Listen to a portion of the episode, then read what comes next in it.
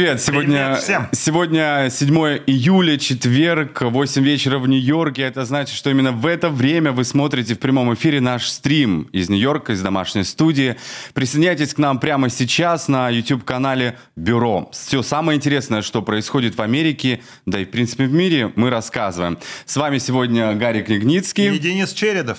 Так что привет-привет всем. Ждем от вас комментариев, э, лайков. э, Подписывайтесь на нас прямо сейчас. Ну и вначале напоминаю всем нашим э, подписчикам, что теперь нас можно смотреть не только в YouTube, но на интернет-площадке еще и TVNet. Это очень э, известная площадка, э, интернет-провайдер в Канаде, США и Европе. Поэтому еще больше сотен тысяч человек э, могут нас увидеть. Ищите там в поисковике э, бюро. Просто набирайте слово бюро на русском языке. И таким образом на, э, в провайдере э, инт- интернет-вещания э, и TVNet вы можете нас найти.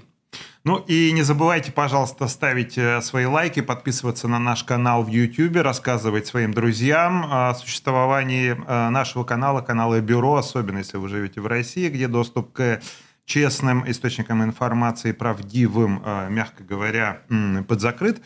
А, Также уже обращались к нам с таким вопросом, каким образом можно нам помочь, да, каким образом можно нас Поддержать. да. А дело в том, что у нас э, действительно большие планы. Мы планируем э, развивать на нашей платформе множество проектов, э, снимать большие материалы, но для этого уже нужны большие средства, чем те, которые мы сейчас, которыми мы сейчас располагаем.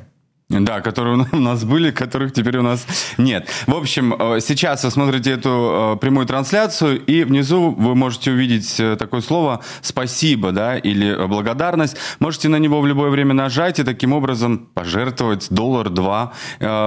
Да вообще мы ищем спонсоров, на самом деле. Гарри, говори честно. В общем, если у вас есть хоть какие-то деньги, давайте, э, пишите нам об этом. Э, Мы готовы размещать рекламу, ищем спонсоров, в общем, бюро э, к вашим услугам. А взамен мы предлагаем профессиональные классные материалы, честные. И все, о чем мы говорим здесь, касается каждого, прежде всего, русскоязычного жителя Америки. Ну и нас смотрит Европа и, конечно же, Россия. Поэтому мы идем дальше. Э, Если есть возможность, помогайте, поддерживайте. Для нас это очень важно. Ну а сегодня мы э, подведем итоги, э, поговорим о шутингах, в принципе, в Америке, узнаем подробности шутинга в Иллинойсе. Также сегодня узнаем, кто из Нью-Йорка сбежал из знаменитости обратно в Россию. Речь идет о звездах Путина. Дождитесь этого специального репортажа. Звездах не на погонах. да, да, да, ну, в кавычках, да. Ну и, конечно же, поговорим о том, как э, Россия может отреагировать на э, вступление э, в НАТО Швеции и Финляндии. Ну и международная новость, еще одна большая э, отставка Бориса Джонсона. Британский премьер объявил о своей отставке. И вспышка обезьяньей оспы в Америке, что это такое, как с этим жить. И мы нашли русскоязычного жителя Америки, который уже пострадал от этой самой обезьяньей оспы. Ну что ж, переходим э, к первой теме. Э, Очередной шутинг э, в Соединенных Штатах. Причем все произошло именно в День независимости, 4 июля. В, небольшом городе Хайленд Парк, там 21-летний э, житель этого города начал стрелять в людей. Вот вы видите эти кадры, они были сняты э, в, самой на- э, в самом начале э, э, стрельбы. Люди, конечно, были шокированы, они участвовали в параде, много было зрителей э, вокруг. Э, Этот э, стрелок забрался на крышу дома и э, как минимум 70 раз выстрелил. Погибли 8 человек, более 40 получили э, ранения различной степени тяжести. Кто-то до сих пор сейчас находится в больнице. Э, Конечно же, э, в течение этих дней с э, 4 числа, с понедельника, э, опять же, все э, каналы национальные обсуждают э, очередной шутинг в США. Вы видите, что семьями пришли на этот парад э, в небольшом городе. Всего 30 киломе- э, в 30 минутах езды он находится от Чикаго. И много опять вопросов э, э, возникает в этой связи. Ну и нам э, также удалось поговорить вот в день вот этого расстрела с русскоязычной жительницей этого города, которая стала свидетелем этой трагедии. Давайте послушаем, посмотрим отрывок интервью, а потом уже поспорим о том, насколько сегодня опасно ходить с оружием в Соединенных Штатах. А мы пришли где-то в 10 часов на, на парад uh-huh. с моей семьей, э, моими детьми, муж э, и мои лоз. И ждали, пока начнется парад. Буквально, наверное, 10 минут сначала вдруг началось что-то, какие-то звуки. И сначала было непонятно, может быть, 4th of July, ну, может быть, какие-то фейерверк, еще что-то. Uh-huh. И мы сначала не поняли. И потом вдруг э, люди стали бежать. И мы поняли, что что-то ужасное происходит. И э, мы тоже начали бежать э, к машине. Слава богу, мы были настолько э, хорошо припаркованы, что мы могли просто быстро туда э, машину угу. попасть и уехать домой. Смотрите, ну сейчас известно, что подозреваемый э, в этой стрельбе задержан. Это некий 22-летний молодой человек Роберт Крима. Э, вот мы с вами за кадром да, говорили, вы даже так сказали, что, быть может, догадываетесь, кто это, то есть или да. как-то как вы знаете. А что вы э, знаете о подозреваемом? А, я знаю, что он эм, живет в Хайленд-парке, он вырос в Хайленд-парке, ходил в школу в Хайленд-парке, и видно у него что-то, какие-то отклонения и э, какая-то ненависть к людям, mm-hmm. и что он так решил э, вот это, сегодня это устроить. Но он из Хайленд Парка. Он, он э, не знаю, если он родился в Хайленд Парке, но учился это точно. Угу. Ну, то есть вы, вы через кого-то знаете его, да, то есть да. ну, не с вашими детьми, не, ну, не в одной Нет, школе. Ну, я, но как бы мои дети э, имеют друзей, которые знают этого человека напрямую.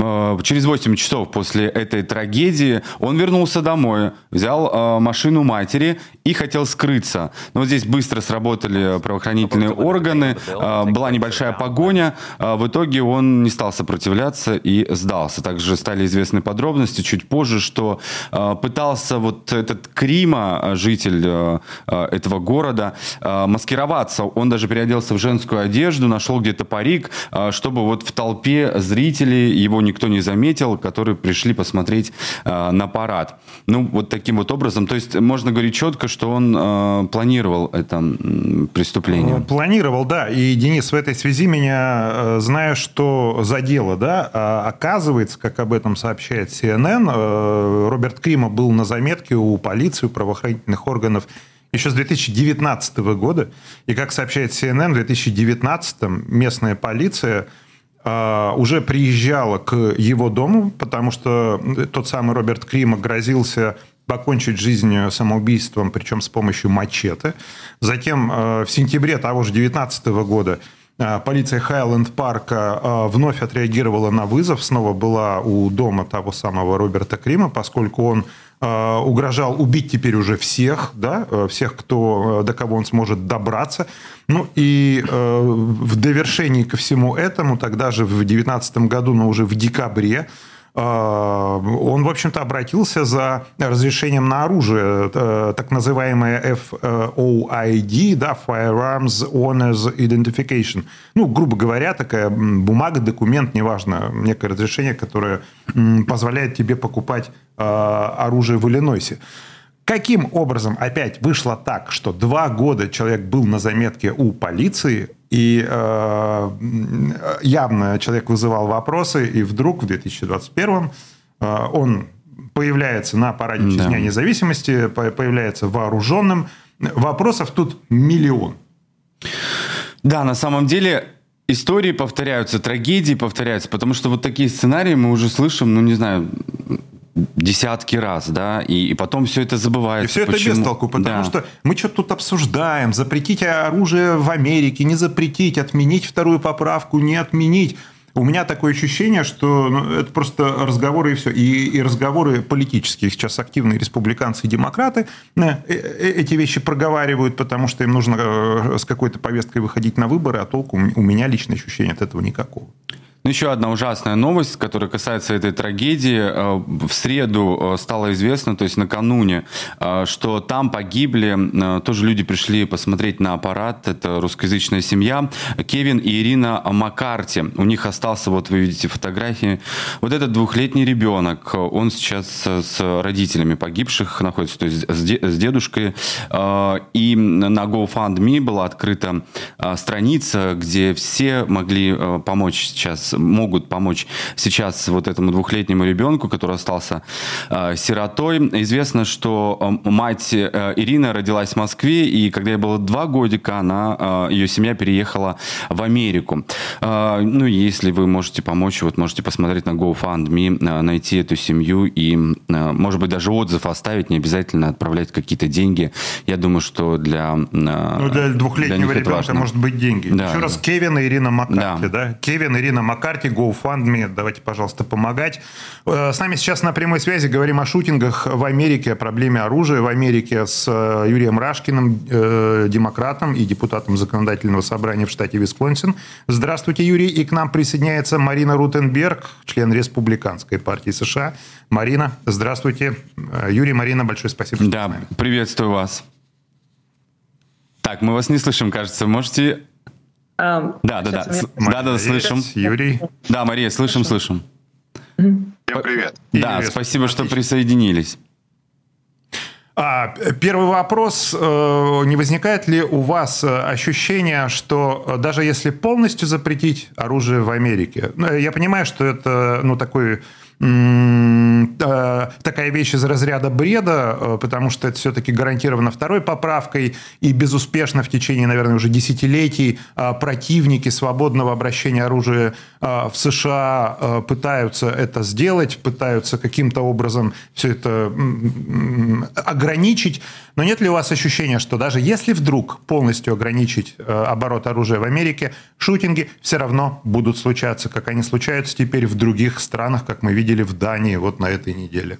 Потому что это, вот, кстати, потому что почему, на ваш взгляд? Юрий, вам первому слову. Ну, во-первых, Гарри, да, это я согласен с вами, это из э, как бы категории бредовых идей, потому что никто не собирается отменять вторую поправку, ни демократы, ни республиканцы. Но в нашей стране эпидемия э, расстрелов, э, массовых расстрелов. И это то, что произошло в Копенгагене, это новость на весь мир, потому что там такого не происходит. И человек, который это совершил, э, этого злодея, они послали в ментальный госпиталь на проверку, потому что они просто, видимо, не могли такое понять. А у нас в стране это происходит практически каждый день. 19 детей погибли в Техасе, и полиция себя вела, в общем-то, постыдно. Провела, три было возможности у них было остановить э, стрелка перед тем, как он вошел в здание. Они его не остановили. После этого они боялись войти в комнату, где находился стрелок с детьми, которых он расстреливал, потому что они боялись, что в них он будет стрелять.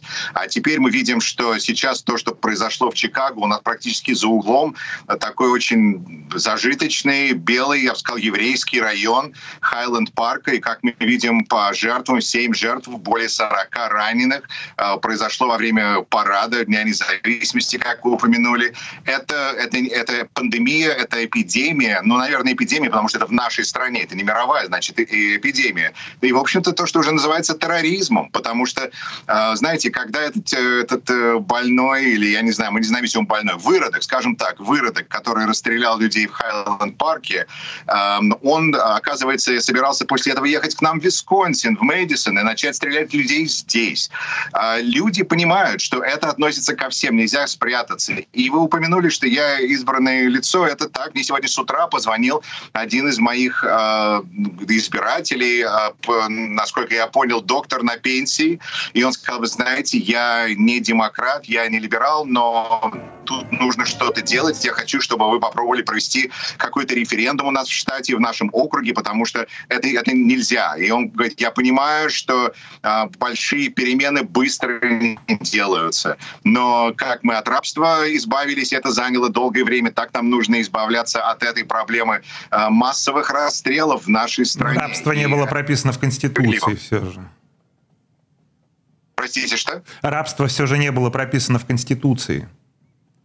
А, вы знаете, я не собираюсь обсуждать такие странные идеи опять, но а, я думаю, что я надеюсь, что вы против рабства, Гарри. Ну, Правильно? безусловно, да. Ну, ну, смотрите, Юрий, у вас сейчас важная мысль э, прозвучала. Э, бездействие полиции.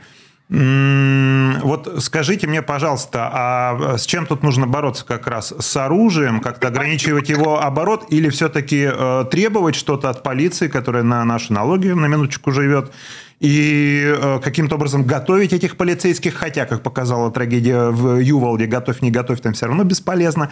Ну, в общем, что-то делать с полицией, нет такого ощущения?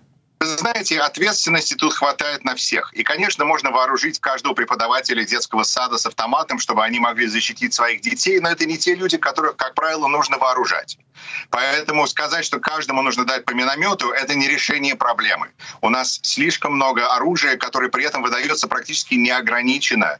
А, у нас вот э, где республиканцы и демократы поняли, что нужно работать над этим вместе, потому что избиратели накажут республиканцев за это в ноябре. Поэтому а, мы видели, что они, им удалось дойти до какого-то договора и понимания, за которое из, так сказать, э, республиканского сенатора из Техаса, которого полностью поддерживает НРА, его освистали своя же республиканская партия, потому что он согласился на какой-либо договор о каком-либо ограничении огнестрельного оружия. Понимаете, у нас просто, к сожалению, это часть раздела нашей страны, но, к счастью, это раздел на нормальных, резонных людей и республиканцев. Угу. Потому что которые уже говорят, вы знаете, вот я говорю, как этот доктор, который мне позвонил и сказал, что я не, не либерал, но это нельзя так делать. Поэтому ситуация, да, полиция, за полицией нужно следить, но полиции при этом нужно помогать, потому что они нам нужны. Нам нужна, я бы предпочел, чтобы у нас была полиция, чем у каждого было по 8 автоматов. Но это нужно, чтобы эта полиция... Ну, понимаете, в конце концов, жизнь показывает, что когда человек с автоматом стреляет, другие люди боятся. И это, в общем-то, тоже, наверное, человеческая, так сказать, часть нашего ну, существования. Возможно, да. это нужно признать. Да. Готовь их, не готовь, они, в конце концов, все равно люди. И э, какие тут, вы знаете, возможно, и вот, например, что нельзя продавать вот такое, это не против второй поправки, но как насчет, чтобы не продавать огнестрельное оружие людям до 21 года? Они алкоголь не могут купить. Да, давайте у Марины спросим, да, члена Мария. республиканской партии. Мария, да, хочу вам предоставить слово. Да. Еще раз, да, добрый вечер. А, что не так делают демократы? Мне кажется... совершенно согласна с Юрием, что у нас эпидемия. Но эпидемия у нас не оружие, это все равно, что обвинять э, булочки в ожирении людей. То есть это это не то, что пистолеты сами стреляют. У нас проблема самовластия правительства. Вот, например, Чикаго — это ужасно либеральный левый город. Вот там это, это где демократы разгулялись очень активно многие годы. Вот посмотрите, какое количество там убийств и что там происходит. Проблема с контролем оружия, что она распространяется на людей, которые подчиняются законам. Это обычные граждане, которые, вот как говорит Юрий, учителя школы и так далее для уголовников все эти законы не важны. Поэтому чем больше мы вводим ограничений, тем больше мы ограничиваем возможность людей защищаться от ублюдков вот типа того, который стрелял сейчас в Чикаго. Есть прекрасный пример в городе Джорджия, допустим. Я не помню, как он называется, по-моему, это Васкава, где горсовет или местные власти обязали каждого мужчину носить оружие. Посмотрите, какое количество убийств у них за последние шесть лет. Я вам скажу ответ. Одно. Потому что когда люди не могут рассчитывать на полицию, а на полицию, мы, как вот правильно сказал Юрий, мы не можем рассчитывать, потому что они либо боятся или не хотят. В общем, они не могут стоять за каждым из нас и нас защищать. Для этого у нас есть наша вторая поправка, которая разрешает нам защищать себя самих. Хорошо, Марина, вы или я будем в этой толпе, допустим, не дай бог, но всякое в жизни бывает, окей, мы с вами приходим на парад в честь Дня независимости, у каждого из нас есть по пистолету, вдруг откуда-то с крыши начинается огонь, да, причем, может быть, очередями. Что даст этот пистолет, куда стрелять?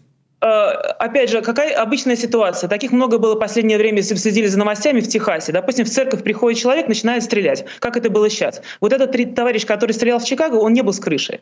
Значит, приходит какой-то человек, и, скорее всего, из толпы начинает стрелять. Если у нас у многих есть оружие, как это есть в Техасе, этого человека нейтрализует очень быстро. Юволт, и... Юволт, Техас, кто там кого нейтрализовал? Как это? Ну, посмотрите, там был какой-то случай очень недавно, я помню, в церкви, не помню, где именно, но там именно это и произошло. За 15 секунд его убили. Иначе он положил всю церковь. Нет, последняя трагедия э, в начальной школе. Э, в Техасе у всех оружие. Ну, хочешь там, ну, любой мог э, как-то остановить этого человека, я не знаю. Именно поэтому, что спасибо демократам за то, что они ограничают права полиции. Полиция очень боится сделать лишний шаг, и они действуют протоколом. Если они не уверены, раньше они могли стрелять, когда они чувствовали ситуацию, теперь они этого боятся сделать. Спасибо Флойду и компании. Ну, так кстати, что, Юрий, а, Юрий, а вот э, я тут, э, да, я тут слышу, я, я сейчас не хочу передергивать и как-то к Джорджу Флойду сводить, но э, вынося за скобки Джорджа Флойда, я лично считаю это убийством и бесчеловечным убийством со стороны полиции. Тем не менее, та общественная реакция, которая последовала в 2020 году, нет ли у вас ощущения, Юрий, что полиция не просто боится стрелять, полиция вообще всего сейчас боится, потому что что, что ты не сделай, ты будешь виноват. И полиция, наверное, э, офицер полиции думает лишний раз, а кто оценит мой подвиг, ради чего я буду рисковать, если я даже применяю удушающий прием, если я где-то не рассчитаю силу и окажусь за решеткой? А, Гарри, я хотел бы вам противопоставить в эти вот размышления два факта. Во-первых, Дерек Шовин, который убил Джорджа Флойда, сейчас получил 21 год заключения. Да. Я думаю, что это говорит о определенной серьезности нарушения, которые произвел Дерек Шевин. А с другой я стороны... Я неспроста Джорджа Флойда вынес за скобки. Я сейчас говорил о том, что последовало. Ну, не вы его принесли в эти скобки, поэтому я как-то его упоминаю. С другой стороны, в городе Акрон, Ohio убили э, черного джентльмена, и при этом в его теле было 60 пуль полицейских. То есть вот это, это, это сколько они раз выстрелили, когда только 60 раз они в него попали. Хорошо, это общество что... не перегнуло, когда требовало справедливости и требовало искоренить расизм в полиции? Простите, ваш вопрос? Общество не перегнуло, когда требовало справедливости и требовало искоренить расизм в полиции. А не перегнуло ли, не уронило ли авторитет полицейского и не зародило ли, может, какую-то боязнь в офицерах? Понимаете, нам всем нужно как-то думать о том, как мы делаем нашу работу. Это как бы часть выполнения любой работы, думать о том, как мы ее делаем. Особенно, когда у нас огнестрельное оружие, особенно, когда мы представители закона и порядка. Но не надо тут перегибать палку и говорить, что демократы против полиции, демократы повышают деньги. У нас в округе, вот смотрите, у нас была дискуссия по поводу того, что делать с полицией. И все как бы либеральные члены нашего собрания проголосовали за то, чтобы потратить больше денег на полицию, чтобы у них всех были камеры на них оснащены. А на закрытом собрании, когда мы обсуждали, сколько повышать зарплату, и все, опять же, либералы сказали, ну, надо, чтобы им платили, как всем остальным, давайте им поднимать.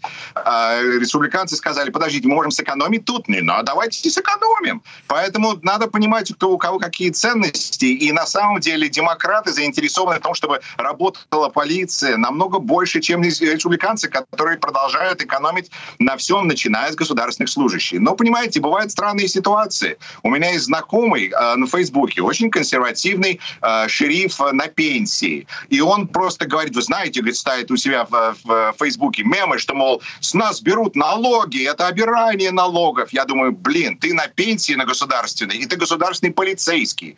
Ты как существуешь? Ты существуешь на налоги. Чего ты жалуешься? Так что у всех свои проблемы, но это демократия, люди имеют право. Но э, проблема в том, что у нас огнестрельное оружие, которое абсолютно вышло из-под контроля. Мы не говорим о том, чтобы отменить вторую поправку. Мы не говорим о том, чтобы ослабить полицию. Мы говорим о том, что человек, который забрался на крышу, я не знаю, откуда Мария черпает свою информацию, Маша, простите, потому что он забрался на крышу и с крыши расстрелял, это планировал неделями. И отец его при этом, при этом еще подписал разрешение дать его сыну огнестрельное огнестрельное оружие. Так что у нас тут проблем, которые просто, э, ну, в общем-то, можно, как говорю, опять же, запретить mm продажу до 21 года. И в Ювалде, в Техасе, то же самое. 19-летний там был ублюдок, который расстрелял 19 детей. Так что тут есть определенные, так сказать, определенные паттерны, которые нужно, ну, нельзя закрывать глаза. Да, Мария, вы что-то хотели э, ответить? Я хотела сказать по поводу этого молодого человека, что вы хотите еще... Как, как вы собираетесь контролировать второй амендмент? Вы пытаетесь наложить еще количество поправок и количество усложнений, чтобы обычному человеку... второй amendment. Я только что сказал, что не надо... знаете, вот то, что делают демократы, это их любимая стратегия. Они в теории говорят, что да, конечно, не будем ограничивать, но давайте введем еще одно, какой-нибудь бэкграунд-чек, введем еще какое-то усложнение для людей получения оружия. Этот человек прошел все бэкграунд-чекс. Он прекрасно смог, уголовники получают оружие. Когда вы начинаете вводить свои поправки, то, что получается, что люди не могут себя защищать. И мне кажется, что мы с вами согласны, что полиция у нас неэффективна по одной причине или по другой, но она неэффективна. То есть для этого существует вторая поправка, чтобы могли сами себя в такой ситуации защищать. И для этого, когда у людей... Кто, кто убил, кто отстрелялся на этом параде пожилых евреев и еврейских семей? Кто, у кого был миномет, чтобы взять... Вы увидели, что отец прикрыл своим телом своего ребенка. Если бы у него был пистолет, он убил бы этого ублюдка, понимаете? Это было бы первое, что он сделал, потому что у него оселись какие-то человеческие очень безответственные заявления. Возрастной ценз, возрастной ценз, э, важный момент мы сейчас упускаем. Э, Мария, что вы думаете по поводу ограничения 18, 21, 21 год? Все, все эти законы не относятся к уголовникам. Мы занимаемся не тем, что надо. Потому что сколько вы усложнений не вели бы, возрастной ценз или весовой ценз, или какой угодно другой ценз, к этим людям он не относится. Уголовники находят свои пистолеты. И демократы за многие годы правления Чикаго могли бы это уже понять. Посмотрите на этот город, посмотрите, сколько там уголовщины. Сколько сколько лет там демократы у власти? Вот и сделайте свои выводы, прекратите слушать их риторику и послушайте, что они делают на самом деле. Голосуют за республиканцев в больших городах. Видимо, они понимают, что республиканцы ну ничего не понимают в том, как управлять большими городами. А? Это вопрос Марии будет. Статистику еще раз. В городах, в которых можно носить оружие, в которых есть консил керри, в которых люди защищаются. И в городах, в которых этого нет. любимых демократов, которые заправляют большими городами. Почему там не голосуют за республиканцев, как вы думаете? Вы знаете, эта проблема гораздо глубже, чем second amendment. Вы их покупаете за welfare и прочие вещи. Так что давайте не будем это обсуждать. Пожилых русских евреев мы покупаем за welfare. Евреи, это совершенно другая проблема. Я с удовольствием готова ее обсудить с вами, но это, это не относится тогда на теме разговора. А, да, извините, последний вопрос. Вот э, Нью-Йорк, да, мы тут говорим об оружии тоже каждый день, перестрелки. Э, местный мэр Эрик Адамс э, обещает, обещает, что нелегальное оружие не будет попадать в город, э, потому что из других штатов э, оно так или иначе попадает. В общем, э, с января он вступил в должность, пока вот конкретных прям э, э, конкретных результатов работы вот в этом направлении я лично не вижу, не знаю, может быть кто-то со мной не согласен. И... Э, Юрий меня спрашивал по поводу республиканцев. Да, да, Когда да. у нас был у власти Руди Джулиани в Нью-Йорке, какая была, какой там был порядок и какой там сейчас. Вот вам республиканец у власти в Нью-Йорке, а вот у вас демократы у власти в Нью-Йорке. Сравните, пожалуйста, статистику. Не надо улыбаться. Посмотрите по, по, по числам. Подумал про Руди Джулиани. А, нет, понимаете, быстро только загар получается, а все остальное занимает долгое время. И mm-hmm. к тому когда мы смотрим на Верховный суд, который, э, ну, вот у вас же в Нью-Йорке только что Верховный суд отменил э, запрет на э, право на как э, разрешение на ношение оружия скрытое. Теперь можно любому в публичном, да, публичном вещи, но там э, именно условия предоставления вот этой вот лицензии, они, они э, как бы э, стали немного слабее, да, так или иначе. Но в любом случае э, получить у контролирующих органов это может сделать мэр в такой ситуации? Вы понимаете, что мы говорим про разные вещи? Наоборот, это помогает вашему мэру, который не в состоянии контролировать свою позицию, мэр, заставлять делать свою Мэр может ввести, э, вернуться к той самой теории разбитых окон, да, или разбитых витрин, я не помню, как это Нет, называется. Нет, ну тогда у нас правильно. начнутся, да, погромы, То, что как Руди Джулиани ввел, когда э, малейшее Нет, правонарушение наказывается жестоко. Помогло Джулиани, это уже была середина 90-х. Это потому что от, э, разрешили аборты, Roe versus Wade, и после этого у нас упала рождаемость и упал крайм через 20 20 с чем-то лет. Так что ждите, Знаете, господа. Так можно все вести к Библии. А, это уже очень далеко. Как у нас аборты появились сейчас? Я потерялся. Я рассеял. Так, давайте мы уже, да, это называется пихнуть импихуемо, извините за... Говорить о расизме, да, давайте поговорим, почему демократы любят аборты. Так, давайте мы, да, а, мы уже так дол- долго разговариваем. Может быть, на оружие все-таки остались. Да, да, да. У нас так много тем. Слушайте, ну такая приятная компания. Вот э, мы недавно совсем открыли свой э, канал Бюро э, и, и так классно дискуссируем. Э, спасибо и очень вам рады большое. вас видеть в нашем да, да, эфире. Да. Спасибо Надеюсь, что, что, да, что еще увидим. Э, благодарим э, вас за участие в эфире. Вместе с нами были э, сегодня Юрий Рашкин, э, демократ, депутат законодательного собрания в штате Висконсин, и Мария Рутенберг, э, член республиканского республиканской партии из Калифорнии. Берегите себя, и мы увидимся. Спасибо вам большое. До свидания. Спасибо. Все хорошо. Героям слава, Юрий. Да, это правда. А, да, про Украину еще будем говорить. И а, и э, спасибо, э, спасибо, Юрий, спасибо, Мария. Да, я хочу тут быстро-быстро. Я понимаю, что времени у нас, как обычно, не хватает. Давайте не будем уже смотреть на время. Здесь очень много комментариев. Во-первых, нас смотрят в Бронксе. Э, как у вас там в Бронксе с криминальной обстановкой? А то те, кто не понимает, в Бронксе на самом деле есть очень классные районы, где туда и переедем. Во-первых, нам четыре раза по 10 долларов. Ого. Между прочим. Так, нужно будет отчитываться. Спасибо огромное. Спасибо огромное. Тот, кто сделал пожертвование пожертвования на развитие канала Бюро. Да, я напомню, что есть э, кнопочка «Спасибо», «Thanks», э, вот внизу этой трансляции. Э, Ее можно нажать, там выбрать какой-то вариант, доллар, два, десять. Спасибо вам большое, что отзываетесь. Дарина, Дарья, извините, нам пишет, ребята, добрый день. Вопрос не в том, чтобы полностью ограничить свободную продажу оружия, а запретить покупку лицам, которые по состоянию своего здоровья являются недееспособными. Этот парень вот как раз таким и был. Да, здесь идет прежде всего проблема психического здоровья здоровье нужно тщательно проверять, я не знаю, там, ну, на экспертизу отправлять перед тем, как э, молодому человеку выдавать разрешение на покупку же, оружия. Да, э, справедливо, Дарья. Э, и тут же от вас комментарий, вопрос на засыпку. Почему шутинг, а не расстрел или нападение на участника парада? Да, да, зачем засорять э, русский язык? Мы когда-то, еще не знаю, лет пять, наверное, назад об этом думали, почему мы это не называем. Ну, во-первых, расстрел – это немножко не то, это, конечно, не расстрел. Расстрел, массовая когда стрельба. Сталин, вот это вот все, мне кажется, да, или то, чем русская армия в Украине сейчас занимается. А, массовая стрельба – это вот наиболее точно, но мне кажется, что, во-первых, это два слова, да, это всегда громоздко, хочется покороче и попонятнее. И у меня есть ощущение, не у меня, у нас у всех – что шутинг уже как-то прижилось в качестве заимствования в русском языке и наиболее полно, что ли, отражает что на самом деле имело место быть. Да, ну просто там каждая редакция э, сама делает э, выбор. Мы не коверкаем мы, мы решили, да. русский язык, поверьте. Просто мы решили, что это наиболее точно отражает суть и емко, лаконично, коротко все все поняли. Еще раз спасибо огромное вам э, за комментарий. Дмитрий тут э, вместе с нами э, пишет, а Станислав Кучер э, присоединился к вам. Станислав Кучер, обязательно пригласим его в гости, а, обещаем. А, еще нам здесь э, пишет, э, что смотрит нас из Нью-Джерси. Нью-Джерси, привет. Спасибо большое от Татьяны. Татьяна тоже передает всем привет. Ну что ж, пойдем. Да, Татьяна пишет, какая агрессивная женщина. А мне очень понравилась Мария совсем не агрессивная. Мне тоже. Нет, я не увидел агрессии. Нет, мне кажется, очень корректно. А, ну, был какой-то градус, э, градус ну, был, такой, он да, так да, повышался, особенно когда на аборты уже пошли, да? Да, но а Юрий тоже, знаешь, что политическое... А что вы хотите? Два действующих политика в нашем эфире.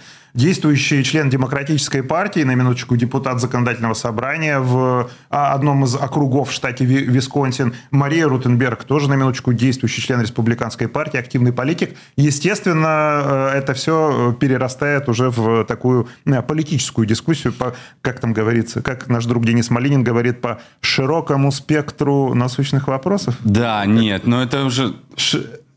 Широкий... Он подсказывает мне. Обсудили широкий круг вопросов, представляющих взаимный интерес. Ну, ё-моё.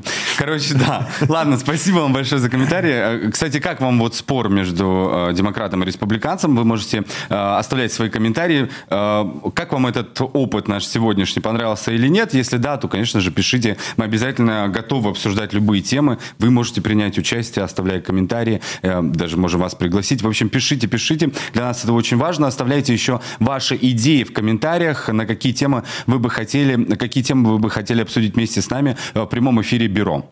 Потому что, смотрите, донаты это не просто... Во-первых, еще раз, огромное спасибо. Во-вторых, а, почему это еще так важно а, и почему важны ваши идеи?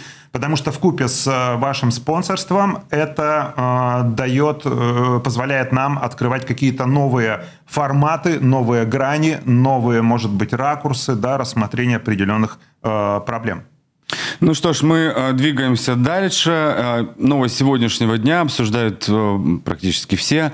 И касается она Великобритании и любимого кем-то и нами точно необычного политика. Ну, в историю он точно войдет. Это Борис Джонсон. Он сегодня объявил о том, что уйдет в отставку.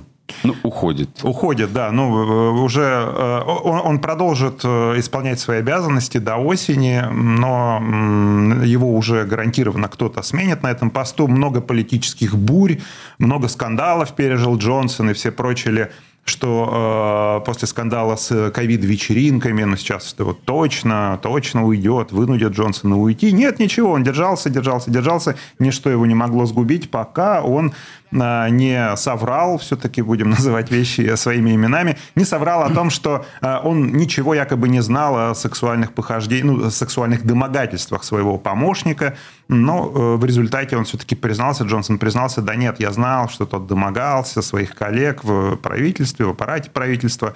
Ну и уже этого ему не смогли простить. А, ну, собственно, как не смогли э, простить? Началась эпидемия бегства э, чиновников правительства Джонсона со своих постов. А, пошли министры, стали уходить, стали объявлять о своих отставках и, в общем-то, оставили Джонсона одного. Ну, по сути, уже такой общественный приговор ему был вынесен. Да, нечего уже было ему делать. Да, такая необычная, необычная эпатажная личность. И вот многие говорят, что Джонсон все-таки классным был, ну, есть политиком. Говорят, он до осени дотянет, пока будут выбирать э, э, того, кто все-таки возглавит. Э, кто станет придется дотягивать. Ну да. Но я к тому, что еще хочу сказать, что с Брекзитом так или иначе ему удалось разобраться. Потом не забывайте, что была пандемия э, коронавируса э, и что творилось в Великобритании, тоже вы наверняка помните. И вот как раз тогда с этим Джонсон тоже прилагал все усилия, чтобы побороть коронавирус. А у Великобритании была же очень тогда тяжелая да. ситуация. В самом начале пандемии э, там, там аховая просто была ситуация. Я помню, чемпионат Англии отменился э, чего там только не было, но э, да, действительно, ты прав, Джонсон как-то оперативно реагировал на это все, вводил какие-то меры, плюс Англия, Великобритания, она же стала одной из первых стран, первой европейской страной, где вообще начали вакцинацию, то ну, есть да. тут Джонсон молодец, но а, э, при, этом, а, при этом что? При этом был тот самый а, скандал на Даунинг-стрит, когда в разгар пандемии а, там собрались не то, что больше трех, там больше, по-моему, 30 собрались и вовсю, в общем-то, отрывались на этом пати, все это вылезло в прессу. И вообще и... он всегда может просто на любые вопросы журналистов, как-то я помню, он вышел с, с подносом, а там и предложил им выпить чай. В общем, ты согласился? Сегодня... Да, ты я согласился. Джонсону. Ну, с Джонсоном можно все что угодно. Ну ладно, на самом деле, а, пишите свои комментарии сейчас к прямой подожди, трансляции. Подожди, подожди, давай еще Украину. Нет, по поводу что... нравится, не нравится а. Э, Джонсон, потому что очень важно, как вам такой вот политик а давай, необычный. А да? давай, да, интересно да, будет. Как раз узнаем, а, как наши зрители к нему относятся, и, быть может, э, незаменимых у нас нет. Ну, в общем, пишите комментарий. Украина. А, да, потому что мне понравилось я уже забыл, чья мысль. Многие комментируют сейчас в соцсетях и на своих YouTube-каналах э, отставку Бориса Джонсона.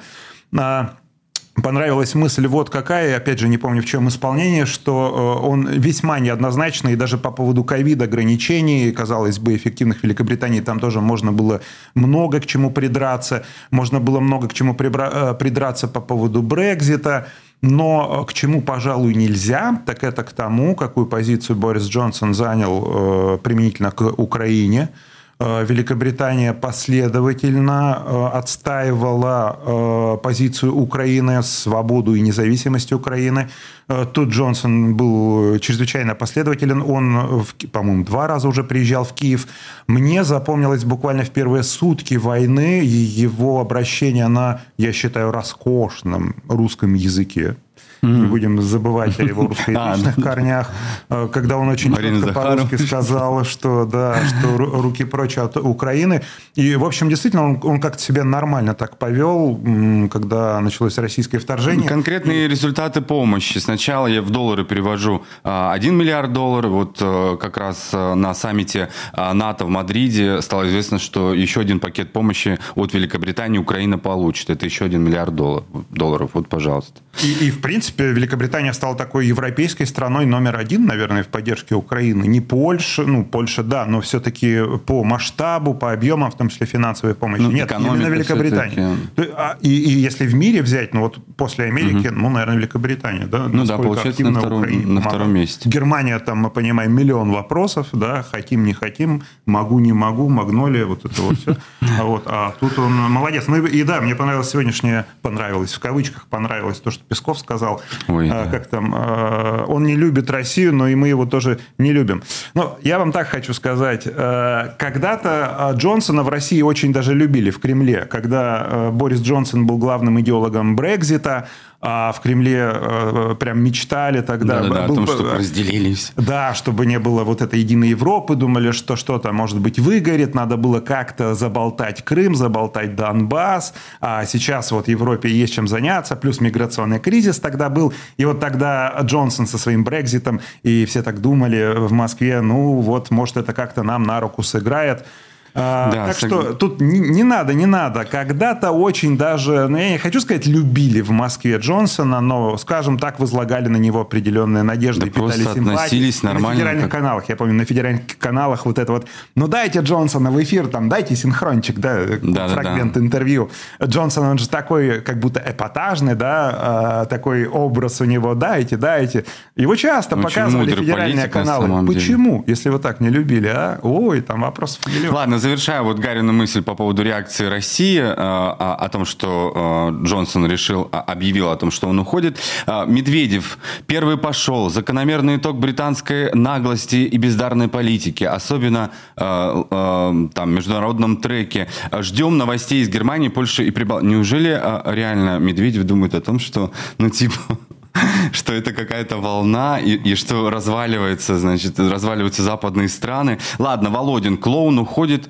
Ой, не хочу, короче, я... Э, э, давайте дальше пойдем. Да, от кого, да. да, это, в общем-то, российская говорить? реакция. Нормально вообще? А вот еще обсуждаемая тема а, про вратаря а, хоккейного ЦСКА и хоккейной сборной да. России Ивана Федотова. А, у него был контракт с э, клубом НХЛ Филадельфия Флайерс. Контракт был подписан еще 7 мая. Ну и, в общем, пришли к Иване Федотову э, люди э, в погонах, ну или в штатском они тогда были, задержали Ивана Федотова по подозрению в уклонении от воинской службы. Ну, он подписал до этого контракт, он э, был игроком хоккейного клуба ЦСКА, Центрального спортивного, угу. спортивного клуба армии. Это не тот ЦСКА уже, как в Советском Союзе, конечно, когда заметали всех для усиления того самого ЦСКА. Динамо Киев в футболе этим грешило, да, смотрят перспективный игрок, его сразу подписывают в армию. Ну, как подписывают в армию? То же самое говорят, что ты что там, дезертир или уклонист, его призывают на войну. Но это был повод, Он да, Гарри? Но это Советский Союз. Ну, это все Советский Союз. А сейчас... Э, ну да, сам себя, да. Э, то же самое ну, Советский Союз. Но штука в чем? Штука в чем? Э, игроку, молодому, талантливому, перспективному, в общем-то, испортили его карьеру, по крайней мере, в какие-то ближайшие годы. Сорвали его контракт с клубом НХЛ. Его отправили служить на новую землю. И, в общем-то, Почему все это так важно? Почему мы заостряем на этом внимание? Потому что, во-первых, э, это может быть э, такой посыл, такая нервная реакция, но других реакций у Кремля я что-то в последние месяцы не припомню. Э, нервная реакция на поддержку Западом Украины, на то, что от России отказались все спортивные международные федерации. Это страна-изгой абсолютно сейчас в большом спорте. Это раз. Два. А, это все-таки, мне кажется, не только мне, очень недальновидный шаг российского руководства. То, что российское руководство за этим стоит, тут ни у кого не возникает сомнений. Хотя я уверен, что Дмитрий Сергеевич Песков будет на каждом углу говорить, что это не входит в повестку Кремля. Но все мы знаем это, единое, это его а, изречение и знаем, чего оно стоит. Но смотрите, штука в чем а, по сути, дан сигнал всем молодым спортсменам, профессионалам, и сигнал, мне кажется, очень нехороший, что э, за ними в любой момент могут прийти. Два. Э, это это, это, может быть, э, это может сыграть в обратную сторону. Э, то есть 18-19-летние э, спортсмены, подающие надежды, они могут сейчас просто массово побежать из страны, побежать из России, потому что они будут бояться, что следующим, в следующий раз придут за ними уже, так же, как пришли за Иваном Федотовым. Их просто заметут в армию, и не будет у них ни Филадельфия Флайерс, ни, не знаю, Нью-Йорк Рейнджерс, не ни успел, да. выигравший сейчас Кубок Стэнли, Колорадо Эвиланш, ничего просто не будет да, и, и даже уже кремлевский любимый там э, Дмитрий Губерниев, э, комментатор, да, спортивный, э, даже он задает этот вопрос, не, не как бы тут перегибается ли палка, не будет ли вот такой сигнал молодым спортсменам срочно бежать за границу, пока еще можно убежать. Мне понравилось Дарик. два... Да-да-да, извини. Э, просто вот Денис Малин подсказывает, что он Федотова-то показать надо, а то люди вдруг тут не знают. Мы Я можем показать, показать не просто прав так, нет. а если у нас э, есть та самая знаменитая фотография, где он в хоккейном свитере СССР, а, да, а, Причем на э, той фотографии он был изображен, э, позировал еще и с Владиславом Третьяком. Да, вот видите, СССР. А, ну, это такая хоккейная фишка сейчас. Хоккейная. Это политическая, давайте тоже говорить вещи, называть своими именами. Политическая фишка, да, вот эта красная машина, когда все началось в последние годы «Возродим», фильм «Легенда 17». И вот уже российская сборная по хоккею выходит на лед в свитерах с надписью «СССР». Здрасте, приехали. К чему это? О чем?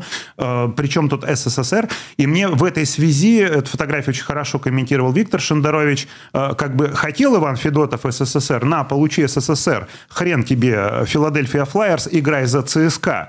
И я вспоминаю колонку еще в газете «РУ», когда это было еще уважаемое издание, в начале нулевых, э, колонку того же неподражаемого Виктора Шендеровича, когда он э, писал, что видит в Москве БМВ, с, то ли со стикером «можем повторить», то ли что-то э, в этом роде. И, и Виктор Шендерович тогда написал, если хочешь повторить, или, а, или back in the USSR. В общем, суть такая, хочешь э, в СССР, едь на «Жигулях», сука, не езди на БМВ.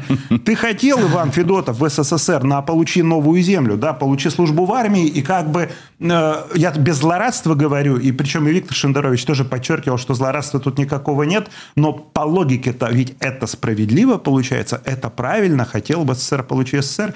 Ну и еще из того, что мне понравилось, что писалось об этом, э, Игорь Рибинер, выдающийся спортивный обозреватель, э, комментировал реакцию э, российских ветеранов советского и российского хоккея того же Вячеслава Фетисова и Александра Могильного, и, в общем-то, эта реакция была абсолютно неадекватной.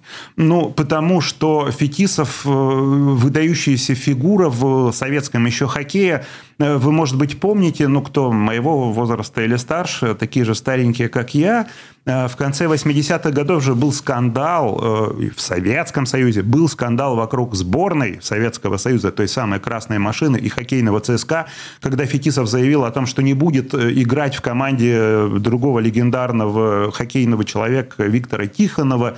Э, и Фетисов э, рвался играть за океан, его тогда не пускали, потом в итоге выпустили. Но сейчас Вячеслав Александрович немного передергивает факты, говорит, что все было не так, как было на самом деле.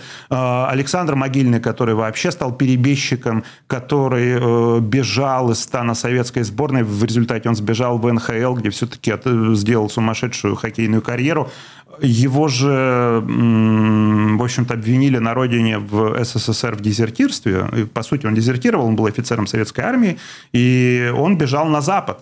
Да? И сейчас Александр Могильный, перебежчик, дезертир, э, сбежавший когда-то из Советского Союза, э, тоже какие-то невнятные комментарии э, дает и говорит, что все было немножко не так. Ну, вот это все из серии не все так однозначно, все как мы любим. Да? Да, Но я... о чем Робинер классно написал, что вот во времена Фетисова Тогда же за Фетисова вступили, и это был Советский Союз, тогда за него вступились э, товарищи по команде, которые сказали, что не поедут на э, международное соревнование, я забыл какой конкретно, международный турнир, если Фетисова не вернут в команду. И это в Советском Союзе. И вот тогда были, конечно, мужики с яйцами, да, а сейчас никто ни за кого не вступается, и всем как будто на все наплевать. Да. да, сказал Гарри Книгницкий. Я еще про Овечкина вот хотел сказать. Он-то, несмотря ни на что, поддерживающий Путина, э, так классно играет в Соединенных... Ладно, мы все-таки э, пойдем дальше. Спасибо огромное нам за, вам за комментарий. Вот спасибо. нас из-за истории смотрят, передают привет. И спасибо за ваши пожертвования, донаты. Э, если вы тоже хотите нас поддержать, то вы можете э, нажать на э, кнопочку «Спасибо». Внизу вы ее найдете, нашей прямой трансляции. Мы продолжаем. Это вечер, очень хороший вечер вечер в Нью-Йорке. Вы в нашей компании. С вами Гарри Книгницкий. Денис Черри, да? Да, спасибо большое. Мы идем с вами дальше. Вот тут еще одна цитата, которую сегодня я увидел, как, как российский президент это сказал. Мы всерьез-то еще ничего не начали, имея в виду, имея в виду о том, что Россия ведет войну в Украине. Не знаю, что там будет дальше. Я к тому, что вот как раз в этот момент э, мы записывали интервью э, с представителем, официальным представителем Госдепартамента э, США Андреа Каллан и интересовались у нее, а какова будет российская реакция на вступление в НАТО новых членов Швеции и Финляндии. И вот мы даже не успели это обсудить, потому что потом, я читаю, мы всерьез-то еще ничего не начали, сказал Путин. Ну, в общем, не успел я у э, Андрея э, конкретизировать эти слова Путина, но все-таки э, поговорить нам удалось. И, и вот э, на несколько вопросов она ответила. Да, Гарри, можешь ну, контекст, контекст напомнить? Да, да. Контекст, собственно, что украинская армия отступила из Лисичанска, и что э, вся Луганская область в ее украинских административных границах, вся Луганская Луганская область сейчас оккупирована российской армией. И по этому поводу, естественно, победные реляции в Москве что выглядит как анекдот, когда на четвертый месяц войны, значит, облажавшись под э, Киевом и Харьковом, сейчас э, вроде как достигли изначальных целей. Тоже отдельный анекдот, что никто не знает изначальных э, целей российской армии, что она там забыла, зачем Путин туда послал солдат, и э, ставшее мемом уже все идет по плану когда каждый раз говорят, все идет по плану, план такой и был. Какой план? Что делали под Киевом сначала, что делали под Харьковом? Да, Никто если... ничего не понял, но суть в том, что значит, в Кремле говорят, что да, ура, победили, отвоевали Луганскую область. А в Украине говорят, что просто отступили, потому, чтобы избежать э, окружения, а там мог сформироваться котел, чтобы просто сохранить сберечь жизни украинских солдат. Да, но возвращаясь к НАТО, все-таки 30 государств, э, протокол подписан, но впереди ратификация, 30 государств должны э, это сделать. Вот как это будет проходить, насколько долго? Ну, в общем, давайте прямо сейчас Андрея Каллан, официальный представитель Госдепартамента США, и вот наше интервью.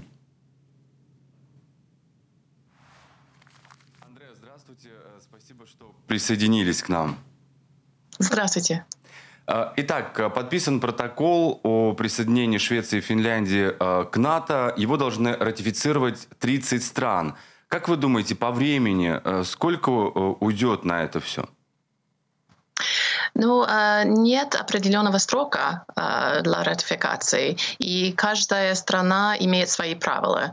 А, но, как мы знаем, уже, уже только что был подписан протокол во вторник, mm-hmm. и уже на сегодняшний день уже пять стран ратифицировали. Как раз вчера президент Байден известил Конгресс об этом, и процесс уже тогда начался в, в нашем Конгрессе в США. Так что эм, процесс идет, и каждая страна будет по своим правилам э, ратифицировать. А, скажите, стоит ли ждать каких-то подвохов э, со стороны Венгрии или Турции? Потому что в парламентах должны э, рассматривать этот вопрос.